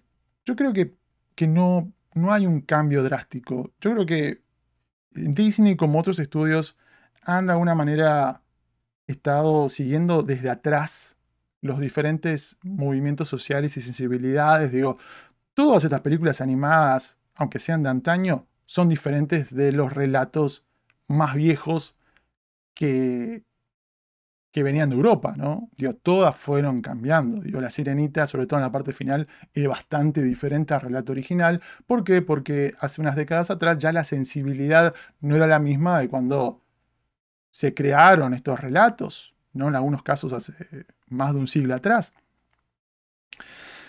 Yo creo que tal vez la única diferencia que ha habido en, el último puñado de años, después de del Me Too, del Time's Up, y de nuevo esta, esta guerra cultural que, que, que, ha sido un poco más fuerte, es el tema de, de hacerlo con más intención y tal vez no estar atrás siguiendo lo que dicta la audiencia, sino que en algún momento ponerse por delante y querer liderar a la audiencia. ¿okay? Y acá entro en el apartado crítico para con Disney. Porque Tal vez algunos de ustedes estarán preguntando, Néstor, ¿y vos de qué lado estás? ¿No? ¿Por qué estás defendiendo a No, yo no estoy, estoy tratando de defender la mesura y la razón. Y entramos en este apartado para con Disney. Entonces, el problema con Disney es que ha querido capitalizar esta mm, suma de diversidad y de inclusión, que yo es un principio que en los papeles a nivel teórico me parece saludable y beneficioso si se ejecuta de alguna manera. ¿Por qué? Porque está cambiando la norma anterior que era de exclusión en Hollywood. Esa es la alternativa que hemos tenido hasta este momento, la norma que, se quiere romper en los últimos años. Y querer romper eso que no le favorece a nadie, que es injusto y que muestra una visión distorsionada del mundo y que nos muestra a personas, por ejemplo, como nosotros, latinas, o que no existimos, que no contribuimos, o solamente los peores exponentes de nuestro mundo latino, ¿no? Oh, sí, el delincuente, este, este. Ok, entonces así, a vos sí te muestro. ¿ok? En la mayoría de los casos, salvando algunas excepciones, y después muchos actores caucásicos haciendo de personajes que hasta en la vida real no lo eran, ¿no? Repito el, el caso de, de Ben Affleck, simplemente lo recuerdo más cercanamente porque yo hablé con él en un par de ocasiones hasta con respecto a, a esa película de Argo. Entonces, me parece que la causa es noble, el cómo se hace es el tema, se hace bien o se hace mal. Y Disney en este afán de capitalizar monetariamente y de darse autobombo y de ponerse al frente de la guerra cultural y querer ganar la guerra cultural, yo creo que ahí es donde está el problema. Pero es un cambio de matiz que ha tenido el estudio que hasta hace poco estaba en línea con el resto de Hollywood. No es, un clic, o oh, ayer fui conservador, hoy soy no conservador.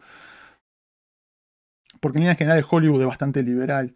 Ah, pero en esto de, querer ser el abanderado de esta, ola más reciente y de la forma de, querer ganar la guerra cultural, yo creo que ahí está lo negativo, a un, a un, punto de que ya no está contribuyendo con esa causa.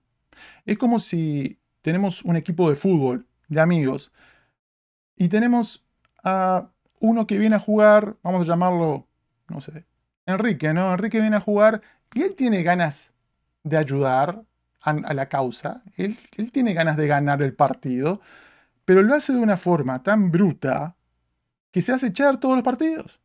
Entonces nos deja con un hombre menos y nos perjudica a los que estamos detrás de la causa de, ¿no? Digo, tener una victoria en ese ejemplo a nivel deportivo. Entonces, eso es lo que está pasando con Disney en los últimos años, que por inoperancia, por no, no estar preparado o asumir que simplemente por estar abanderado de, estos valores va a ser suficiente para que tenga recompensas a nivel apariencia, a nivel virtud, a nivel económico, no ha sabido llevar adelante esto de una forma que beneficie a la causa que supuestamente ellos están colaborando. Entonces, mi pedido, mi carta abierta con Disney es que esto no lo haga más. No lo haga más. Porque lo único que están haciendo, y después estará el debate de con razón o sin razón, pero en los hechos le está dando de comer a toda una industria que está activamente reclutando gente y los está, en buena medida, ¿no? Eh, tratando de llevar por el mal camino gracias a estas cosas que hace Disney de una manera demasiado abrupta y que llama la atención. Un ejemplo de cómo hacerlo esto diferente, voy a dar dos ejemplos. Por un lado, lo que hizo Barbie con Warner Brothers. ¿Por qué Barbie pudo asestar este gran golpe en la guerra cultural. Por un par de motivos. Por un lado, porque mantuvieron en secreto qué era lo que querían hacer. ¿Ok? No hicieron entrevistas de abajo del patriarcado un año antes del estreno. ¿Verdad? O sea, venía un poco escondido con esta cobertura de caramelito dulce, fantástico. Recordemos, Greta Gerwig, coescritora de Snow White. Así que a ver, a ver cómo va la cosa.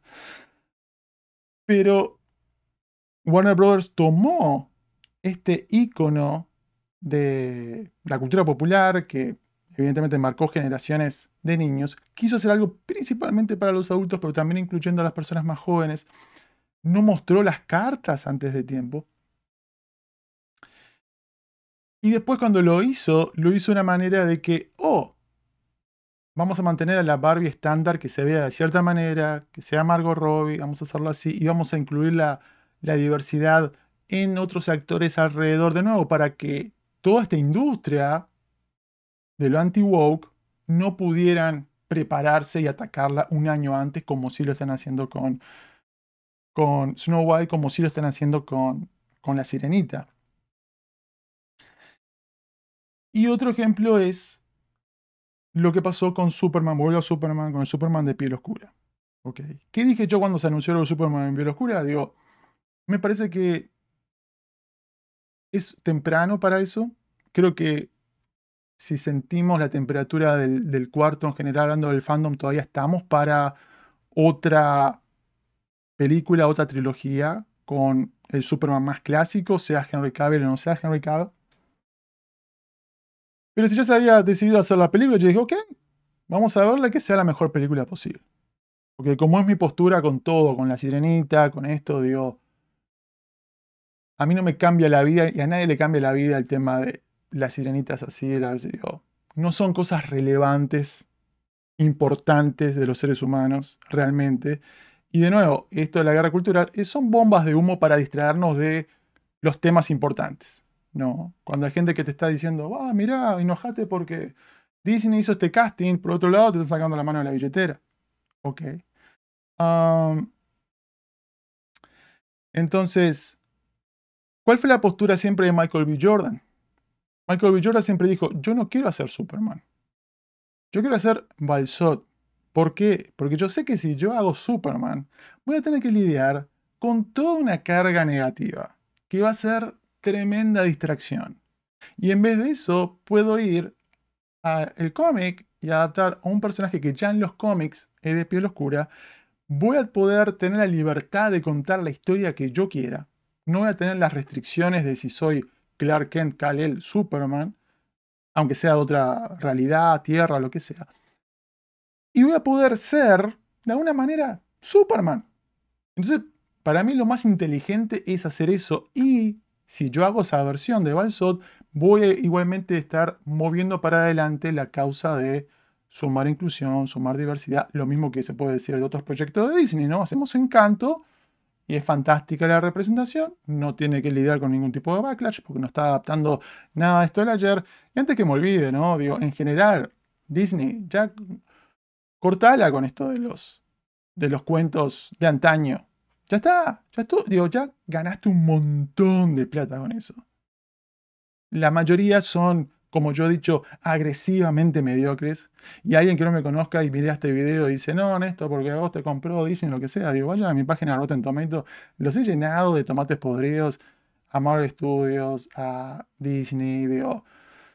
De, casualmente, una agencia que me llevo bien con ellos eh, que está trabajando ahora para Disney, me invitó a, este, a esta premiere de Ahsoka. Hace dos años que no vi una premiere de Disney. La última fue, fui a ver Shang-Chi y desde que le di una crítica, una reacción muy negativa a Eternals, que es la película más, entre comillas, woke del MCU, después no, tuve más invitaciones. Yo tampoco estoy pidiendo.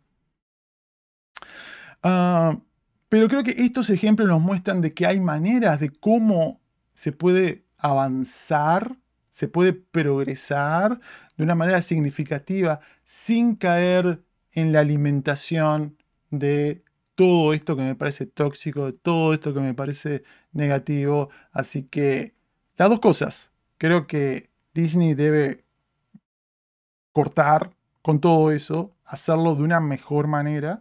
Y también por otro lado, ustedes los consumidores y los fans tienen que evitar caer en la trampa de, oh, me apretaron los botones y ahora les voy a dar de comer a todas estas alimañas. Creo que si se pueden dar las dos cosas, vamos a estar en un lugar mejor. ¿Qué opinan al respecto, muchachos? Déjenme saber en los comentarios. Ahora sí, los invito a dejar sus sensaciones en la sección del chat.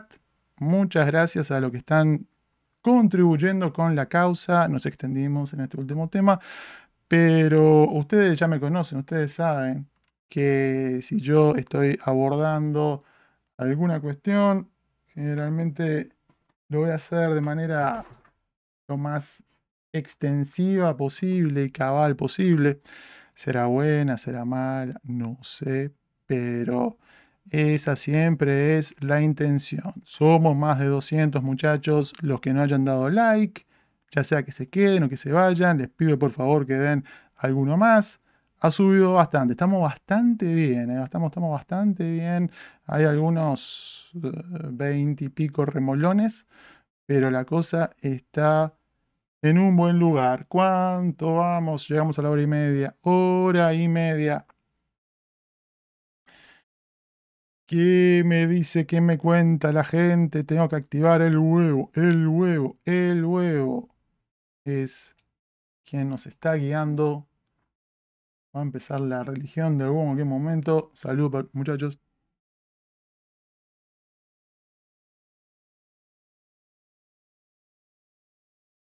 Estos temas como Disney realmente me llevan mucho tiempo prepararlos.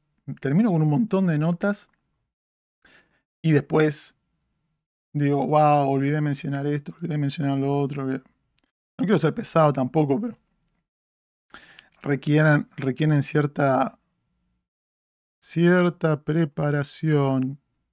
Comenzamos con el primer super chat de la jornada, muchachos.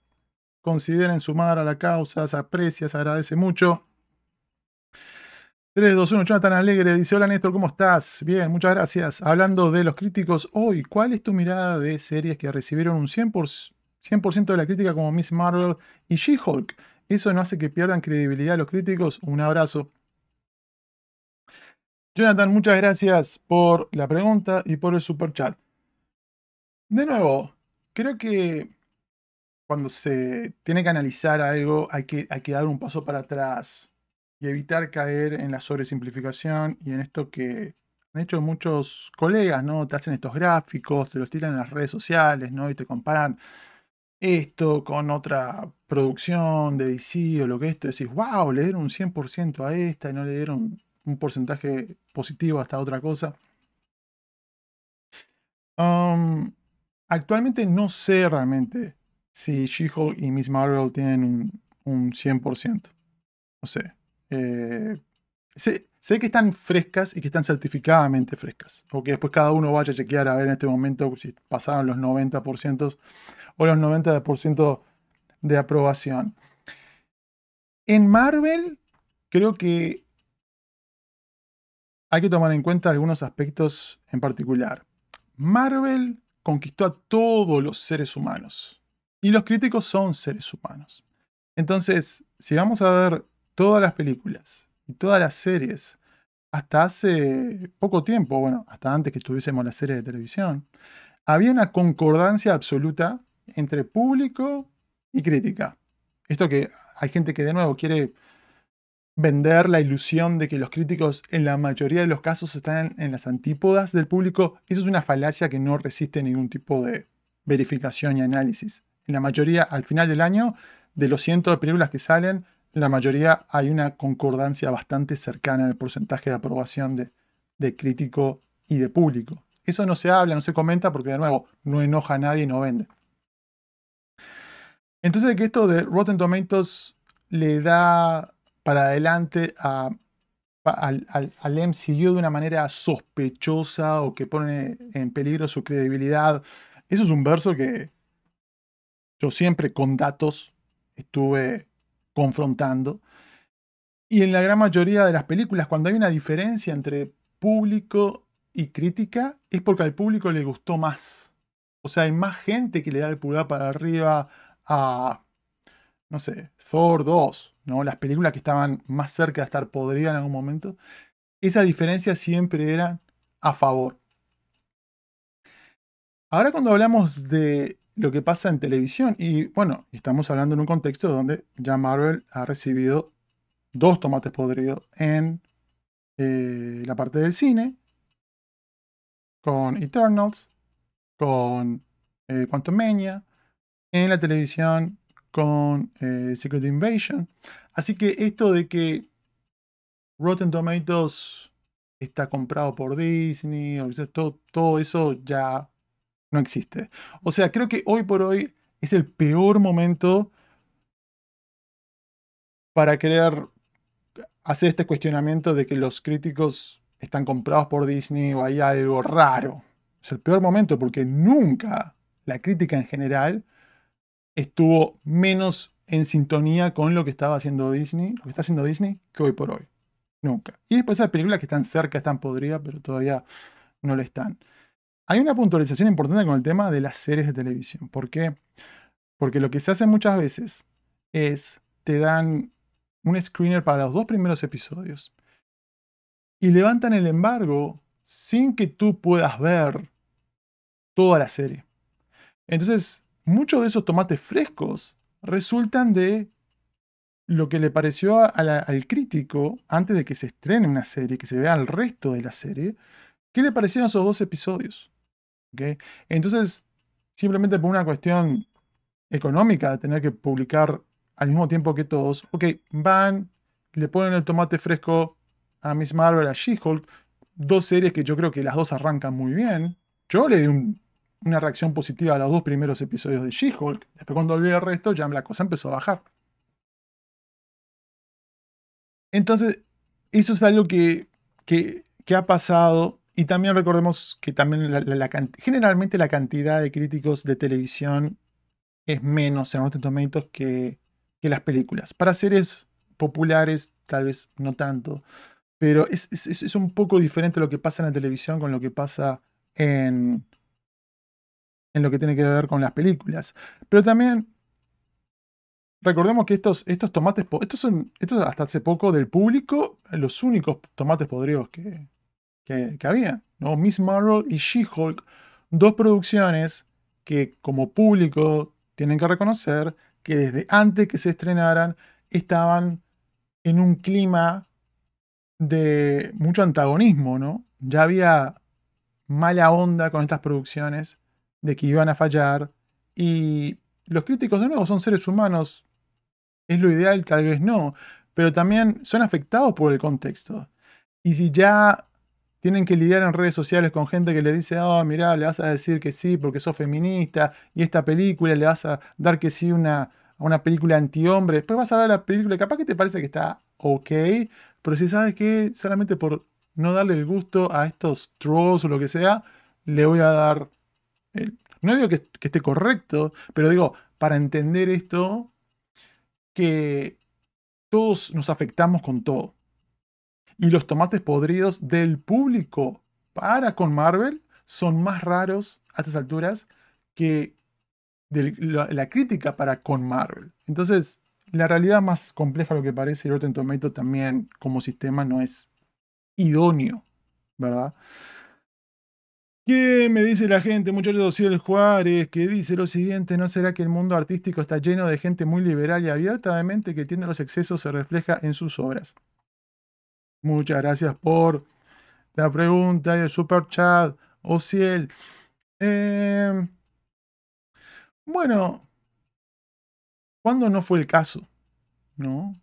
Cuando el mundo artístico no estuvo generalmente en su mayoría habitado por personas que no, que no se ajustaban a las normas del momento, vamos a decir, o, que, o, que, o que tenían en su naturaleza ser un poco más abiertas a explorar modos de vida o actitudes que se salían del status quo, las normas impuestas del momento, cuando en la historia de la humanidad no fue ese el caso. Yo creo que nunca. Digo, eh, tal vez, de nuevo, porque se ha borrado a nivel histórico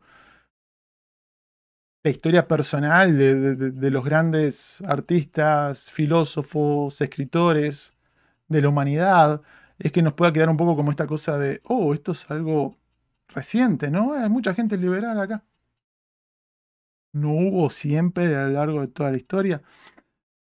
Yo creo que con las redes sociales, con el, tribalismo que se ha magnificado en las redes sociales y cómo la clase política ha explotado todo eso. ¿Por qué lo ha hecho?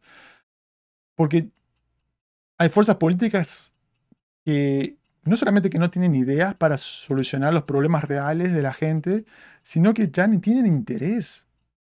¿Por qué van a solucionar un problema si pueden explotarlo a su favor?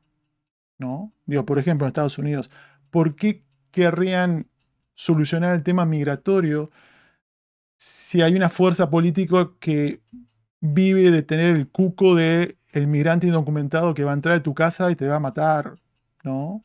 Digo, ¿cuál es el interés? Y que puede hacer campaña en contra de la otra fuerza política que quiere solucionar el problema o que intenta de alguna manera o no lo demoniza del todo.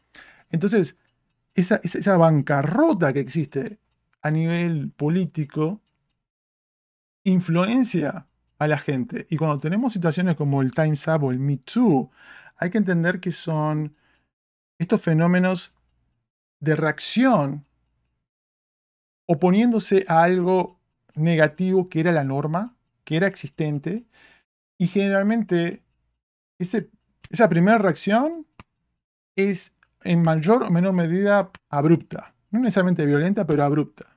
¿no? Si tú estás, no sé, en el ómnibus, en el colectivo, en un bus, está lleno de gente, y ves a alguien, y atrás tuyo hay alguien que cada vez que para el auto, el, bus te pecha, ¿no? Te pecha, te pecha, te pecha, pasa el tiempo, te pecha, te frustra, te frustra, te frustra. Llega un momento que te vas a dar vuelta y abruptamente, ¿no? O le vas a decir algo, lo vas a encarar, o sea, va a haber una reacción. Y eso es lo que ha pasado en los últimos años, ¿no? Personas que se sentían por tanto tiempo borradas, excluidas, marginadas, demonizadas, cuando se da este, estos movimientos que dicen, saber qué? Ya es hora de un cambio. La reacción es entendiblemente que sea abrupta. Y todos de alguna manera estamos intentando de improvisar a ver cómo lo podemos hacer de la mejor manera, porque no hay manuales. Entonces, no es que haya más gente liberal de lo que había hace 15, 20 o 30 años atrás, sino que la atmósfera del momento es diferente. Antes estaban más aplacados por un status quo que no les daba lugar expresar ciertas cosas por temor a represalias. Y cuando sienten la posibilidad de hacer algo diferente, esas intenciones salen a flote. Después podrá haber algún exceso, podrá haber algo que se haga mejor, podrá haber algo que se haga mejor, peor. Pero de nuevo, es difícil sobresimplificar y decir, esto que se refleja en tu obra quiere decir algo negativo.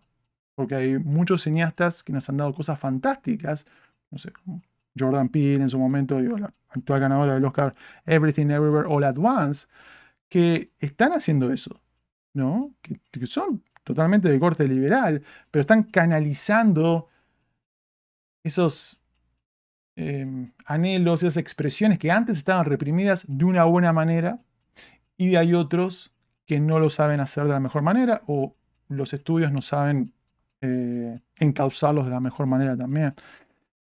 Néstor, en modo conspiranoico, oh, dice, mate la risa Alejandra. Muchas gracias, Alejandra. No, al contrario, digo, es un poco la trampa de las conspiraciones. ¿no? La trampa de la conspiración, ¿cuál es? Si alguien critica, dice, eh, me parece que esto que está pasando eh, tiene tintes de conspiración, después te tildan a vos de conspirador. ¿No? O sea, si criticas la conspiración, tienes que reconocer que existe la conspiración, entonces, ¡pum! Pero ni tanta conspiración. La conspiración sería, oh, no sé. DC está detrás de toda esta guerra en contra de Disney y ellos son los que están creando bots eh, rusos para generar este contenido en YouTube y criticar a todas las películas. No, eso es una conspiración. Decir que hay una industria creada alrededor que le está sacando jugo a todo esto y que hay movimientos eh, sociopolíticos que están detrás de la guerra cultural para llevar agua para sus, sus molinos y distraernos de los problemas importantes y mantenernos aislados y separados. Eso, en, mi, en mi es una opinión informada. Digo, no hay nada. Uh, vayan realmente a la, no sé, área 54, ¿no? Digo, no, no, digo, está ahí, en los ojos de todo para verlo. Carlos Cordero también suma todo esto. Carlos Cordero dice, ¿cuál esperas más, Napoleón o la nueva de Scorsese? No, sin lugar a dudas, eh, Killers of the, Flower Moon. vi eh, los trailers que, que han visto ustedes, había visto antes ambos en CinemaCon. Y evidentemente por venir de, de Ridley Scott, por tener un gran elenco, espero Napoleón, se ve como una épica realmente brutal, pero creo que la de Scorsese, por, lo- por lo menos a nivel trailer, lo siento como algo más, más robusto, que demanda más eh, verse y más...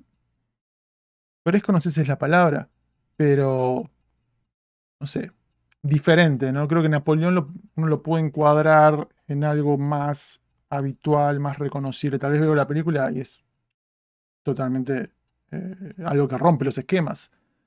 Pero el factor eh, curiosidad um, me, me- me- estimula más por, por este lado, por esta historia, más allá que está basada en hechos reales y se escribió un libro, una novela. No estoy tan familiarizado como, oh, historia, surgimiento de Napoleón Bonaparte. Pero evidentemente, dos de las películas del año que voy a tratar de ver lo antes posible. ¿Qué me dice, qué me cuenta la gente? ¿Dónde estamos? ¿Dónde estamos? ¿Dónde estamos? Migne dice, el problema es que Disney está en un extremo. Si somos intelectualmente honestos, eso hay que reconocerlo. La destrucción que hizo, por ejemplo, Indiana Jones metiendo a una feminista que humilla. Sí, no, yo em, trato de ser intelectualmente honesto. Eh, podemos tener diferentes apreciaciones y los dos ser intelectualmente honestos, ¿verdad? Yo creo que el problema de, Indiana Jones no es que, que, mucho feminismo.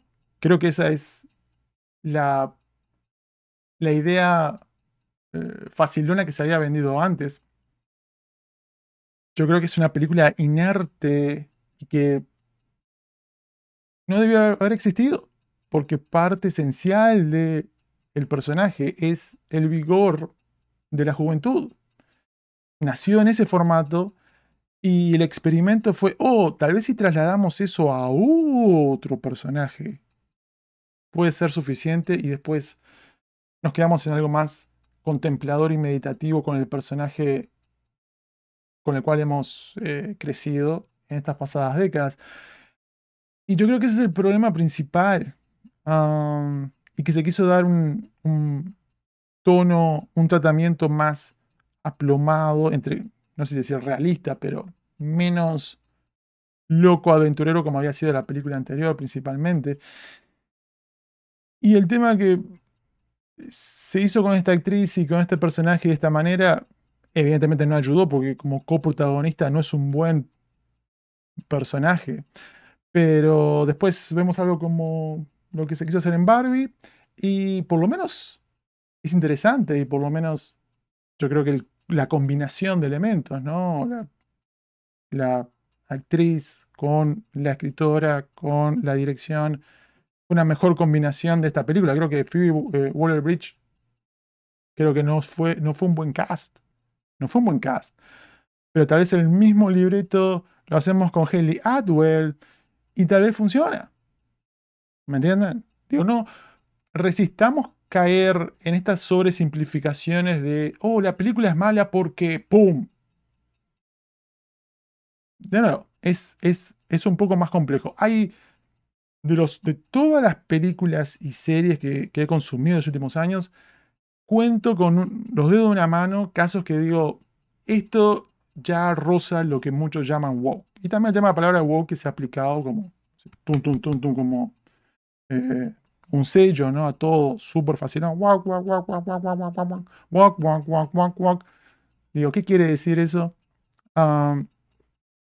Eh, poco ejemplo. Sal- saltan un poco en este momento en la televisión la serie de Netflix Hollywood ah, con David Corenswet. Salta a la luz de nuevo Strange Worlds, Worlds o World, Strange World, singular creo, y pueden ver las, las, las críticas. Después son películas o cosas que terminan o, fallando o siendo buenas por otros casos. Y después toda la diversidad que es tan forzada como la de otras películas o series, cuando son abrazadas, hacemos como que no existe, ¿no? Como lo he comentado antes, lo que es The Last of. Se cambiaron todos los personajes que eran caucásicos, la gran mayoría los hicieron latinos o mezcla de razas. Um, y la serie es un fenómeno y funciona muy bien. Umbrella Academy. También. Y estamos, la mayoría estamos de acuerdo de que está súper cool. Entonces digo, es muy, muy arbitrario esto de, oh no, porque si es así es malo, si es así es bueno. No hay recetas. Olvídense, no hay fórmulas, no hay recetas. Eh, hemos tenido, no, no, películas o producciones en el género de superhéroes que han sido súper fieles, que han tenido poca inclusión y han sido menos buenas que otras que han eh, roto un poco esa dinámica. Hablando de romper, el huevo expirado. El huevo está enojado, el huevo se quiere ir, se siente excluido. ¿Cuántos somos? No va más ese huevo, somos menos de 200. Y ya expiró. Expira el huevo, tenemos que cerrar, muchachos, tenemos que cerrar. Nos vamos con la última. Última nos vamos. Rafael dice, la película de Mario Brothers es el ejemplo de que ser fiel al material original es carta de éxito, lo demás es puro cuento. Estoy totalmente en desacuerdo, totalmente en desacuerdo. Eh, yo creo que, para empezar, esto de abrazar Super Mario y darle crédito a Super Mario por, por ser anti, wow, con lo que sea. No, sé que no lo estás diciendo tú textualmente, pero es un fenómeno que se ha dado. Ah, es algo muy curioso cuando al mismo tiempo tenemos un éxito como Into Spider-Verse, ¿no? Into Spider-Verse, que es una película todavía más inclusiva que la película anterior, con eh, una expansión de la parte cultural de la familia de Miles, con eh, tener en un rol bastante importante a esta versión del futuro de, de Spider-Man interpretado por, en su voz por, por un actor latino, y que ya en los cómics el nacimiento de Miles Morales, ¿por qué fue? Porque se quiso sumar inclusión y se quiso hacer una versión de Peter Parker que no fuera caucásico. Cuando se propuso esa idea, hubo gente en el fandom geek que lo tomó muy, muy mal, muy mal, y tuvo mucha resistencia a la creación de Miles en los cómics cuando se impone Miles, cuando queda constatado que la calidad y la diversidad pueden estar juntas, después fue más fácil llevar eso, venderlo a el, medio animado. Pero en el mismo año que tenemos eh, algo como Across Spider-Verse, que hoy hay que poner la firma que va a ganar el Oscar a Mejor Película y va a ser la segunda película más exitosa en el formato de animación del año. Decir, no, no, no, ese no es el modelo, el modelo es Super Mario. Digo, ¿qué, qué, tantas opciones había para Super Mario? ah, y hay un sinfín de, de historias que se adaptan de manera muy fiel y que son un desastre que son un desastre. Entonces, esta, esta receta de que si mantenés esta, la fidelidad que se hizo, si me contás un cuento que se contaba hace 200 años en Alemania, hoy va a funcionar mejor que si me contás ese cuento un poco más ayornado a los tiempos que corren. Es una falacia total. Es una falacia total. ¿Qué me dice la gente? Aldo Vargas dice, jump, jump. Y solamente quieres tirar el huevo. Muchas gracias, Aldo. Y también Jorge Becerra que dice, hola Néstor, ¿qué opinión es expectativa de Maestro, la pela de Bradley Cooper? Honestamente, no tenía la oportunidad de ver el trailer porque hoy estuve todo el día no solamente preparando el en vivo, sino también la crítica de Blue Beetle, que la pueden disfrutar el día de mañana, 10 de la mañana. Hora de Los Ángeles y el Pacífico. Eh, vi algunos eh, fragmentos por ahí. Y evidentemente hay mucho talento. Bradley Cooper dio un golpe sobre la mesa con Star is Born. Como, no solamente como actor, sino también como director. Así que hay que esperar lo mejor. Otro de los caballos que pone Netflix a intentar ganar una, una presea del Oscar a Best Picture, algo que se le ha hecho esquivo, ha intentado varias veces y no lo ha podido conseguir. tendrá lo suficiente, hay que ver. Va a estar estrenándose en el Festival de Venecia, después hará recorrido por otros festivales, así que estaremos pendientes, estaremos pendientes, pero sin dudas, después de A Star is Born, siempre hay que ser optimista con lo que venga del lado del señor Bradley Cooper. Nos estamos yendo, Amparo Narbona dice que Gal Gadot tome clases de actuación. Qué mal. Antes de hacer de la reina, es bella pero limitada. Y decías que Catherine Waterstone es mala actriz. Ella es Meryl Streep al lado de uh, bueno, todo depende también. La crítica que uno hace es en relación a la diferencia ¿no? entre la meta y el resultado y el objetivo, ¿verdad? Uh, yo creo que Gal hasta ahora ha mantenido esas metas tal vez un poquito más bajas que Waterstone y ha podido suplir con su carisma, con esta calidez que tiene innata, otras falencias a, nivel histrónico. Yo creo que Waterstone, en las películas por lo menos que yo le he visto, cuando se le ha querido dar ese rol un poco más prominente, creo que, creo que carece, tiene lo que le falta a Gal y carece de lo que le sobra a Gal. ¿no? Y creo que no tiene esa, esa chispa, ese yo no sé cuá que uno espera de un leading man o de, o de un leading woman. Pero, digo, sí, comparto. Gal, creo que para tener más opciones, eh, debería, debería pulirse un poco más. creo que hasta los fans de Gal Gadot están todos de acuerdo con eso. Muchas gracias al superchat de Alejandra que hace una muy buena pregunta con respecto a Spider-Man Lotus. Estuve considerando estos días echarle un vistazo a esta película de crowdfunding, fan-made, ¿no? Film. Y si, si, si, hubiese faltado algún tipo de, noticias, creo que tal vez hubiese hecho el esfuerzo de, de verla y comentarla pero como les digo, se juntaba lo de Blue Beetle y me parecía también interesante, importante hablar de Blancanieves ahora que obviamente iba a estar requiriendo cierta cantidad de tiempo. Así que nada, tengo el interés, tengo el interés. Si a ustedes eh, les, parece interesante que, le haga una crítica, creo que sería la primera vez que hablo de un, de un eh, fan-made film. La diferencia es que esto califica como largometraje, ¿no? lo cual es bastante extraño, poco habitual. Nos vamos muchachos, nos estamos yendo, estén pendientes a las reacciones de Ahsoka. Ojalá que sea Ojalá que sea mejor que algunos otros exponentes que hemos tenido recientemente. Que sea mejor que Obi-Wan Kenobi, por favor. Por favor. Estoy checando que no me haya perdido ningún super chat.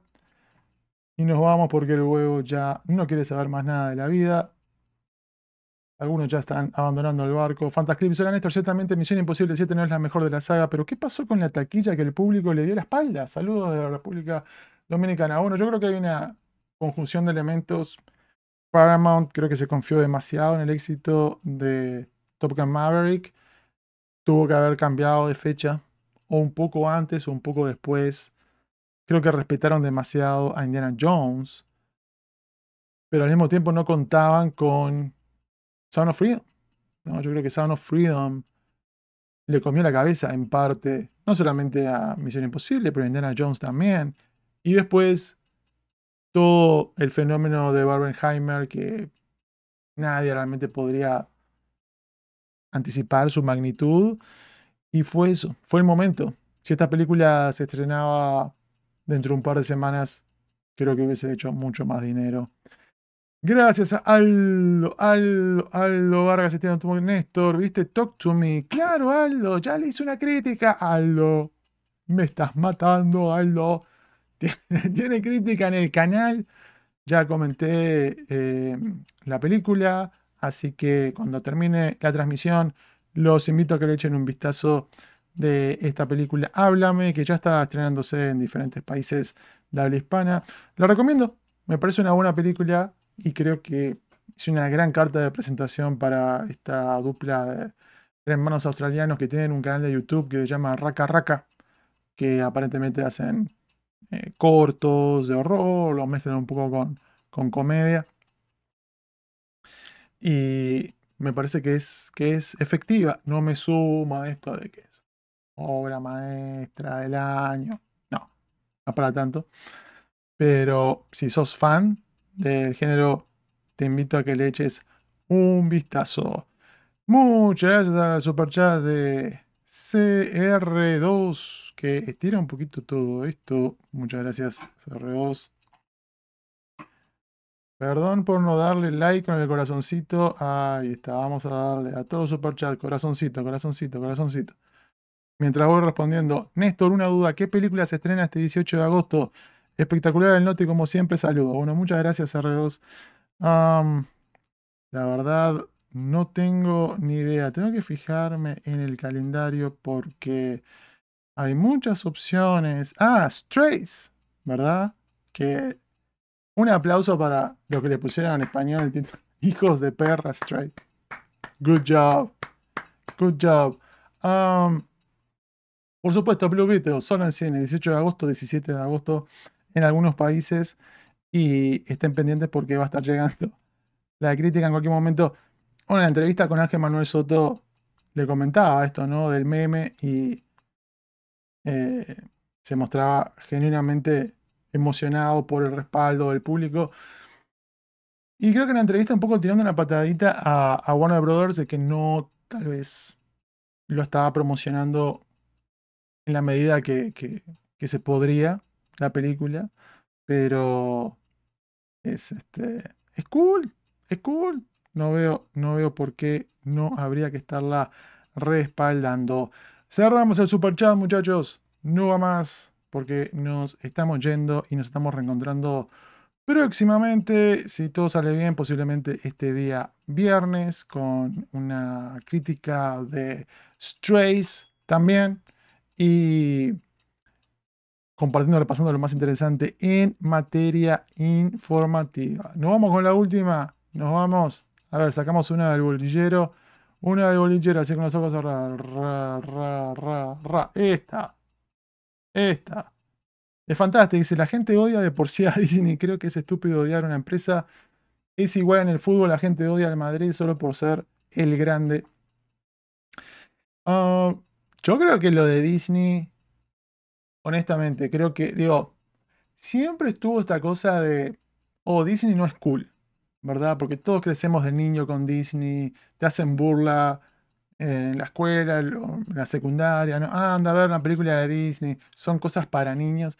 Entonces, esta naturaleza rebelde que tenemos, hay otros que son mega fans de toda la vida, pero esta cosa ya un poco rebelde contra algo que es no solamente infantil en su mayoría de productos, sino tan grande, ¿no? Tan poderoso, tan de imperio, ¿verdad? Un poco choca.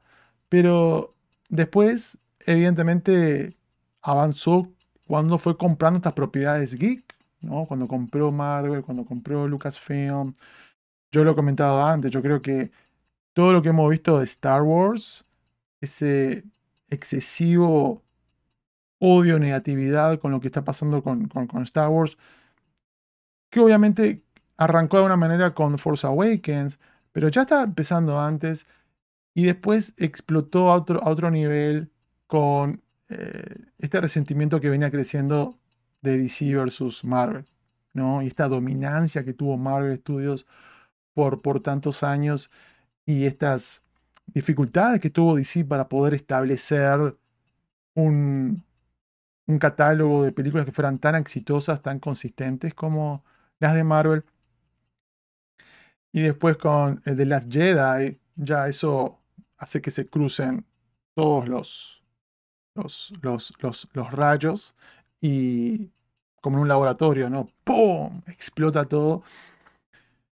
Y de nuevo, mucha gente eh, que, solamente quería que se destruyera Disney, que era anti-Disney antes de pro otra cosa, vio una gran oportunidad para, para tener relevancia y para infiltrarse de alguna manera, meterse dentro de, la movida eh, Star Wars, porque eh, se, creó esa división realmente in- increíble.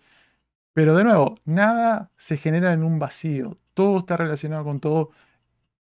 Y tratar de interconectar esas cosas no es ser conspiranoico, sino es Digo, tratar de ver el código detrás de la matriz y hacer el trabajo, ¿no? Y atar los cabos y no simplemente quedarse con el cuentito de las respuestas sobresimplificadas.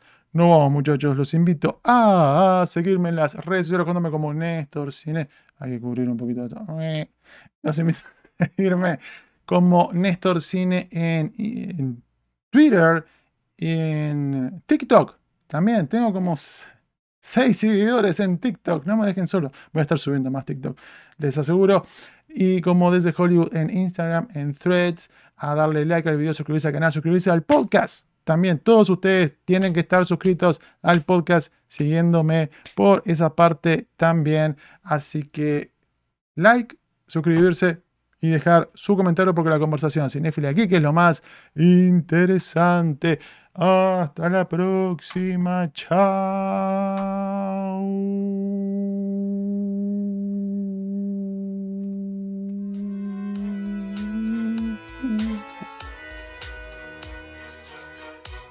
Suscríbanse, apoyen la causa, no sean gruñones muchachos, no sean grumpy. ¿Por qué? Why so serious? No sean grumpy face, denle un like, por favor les pido.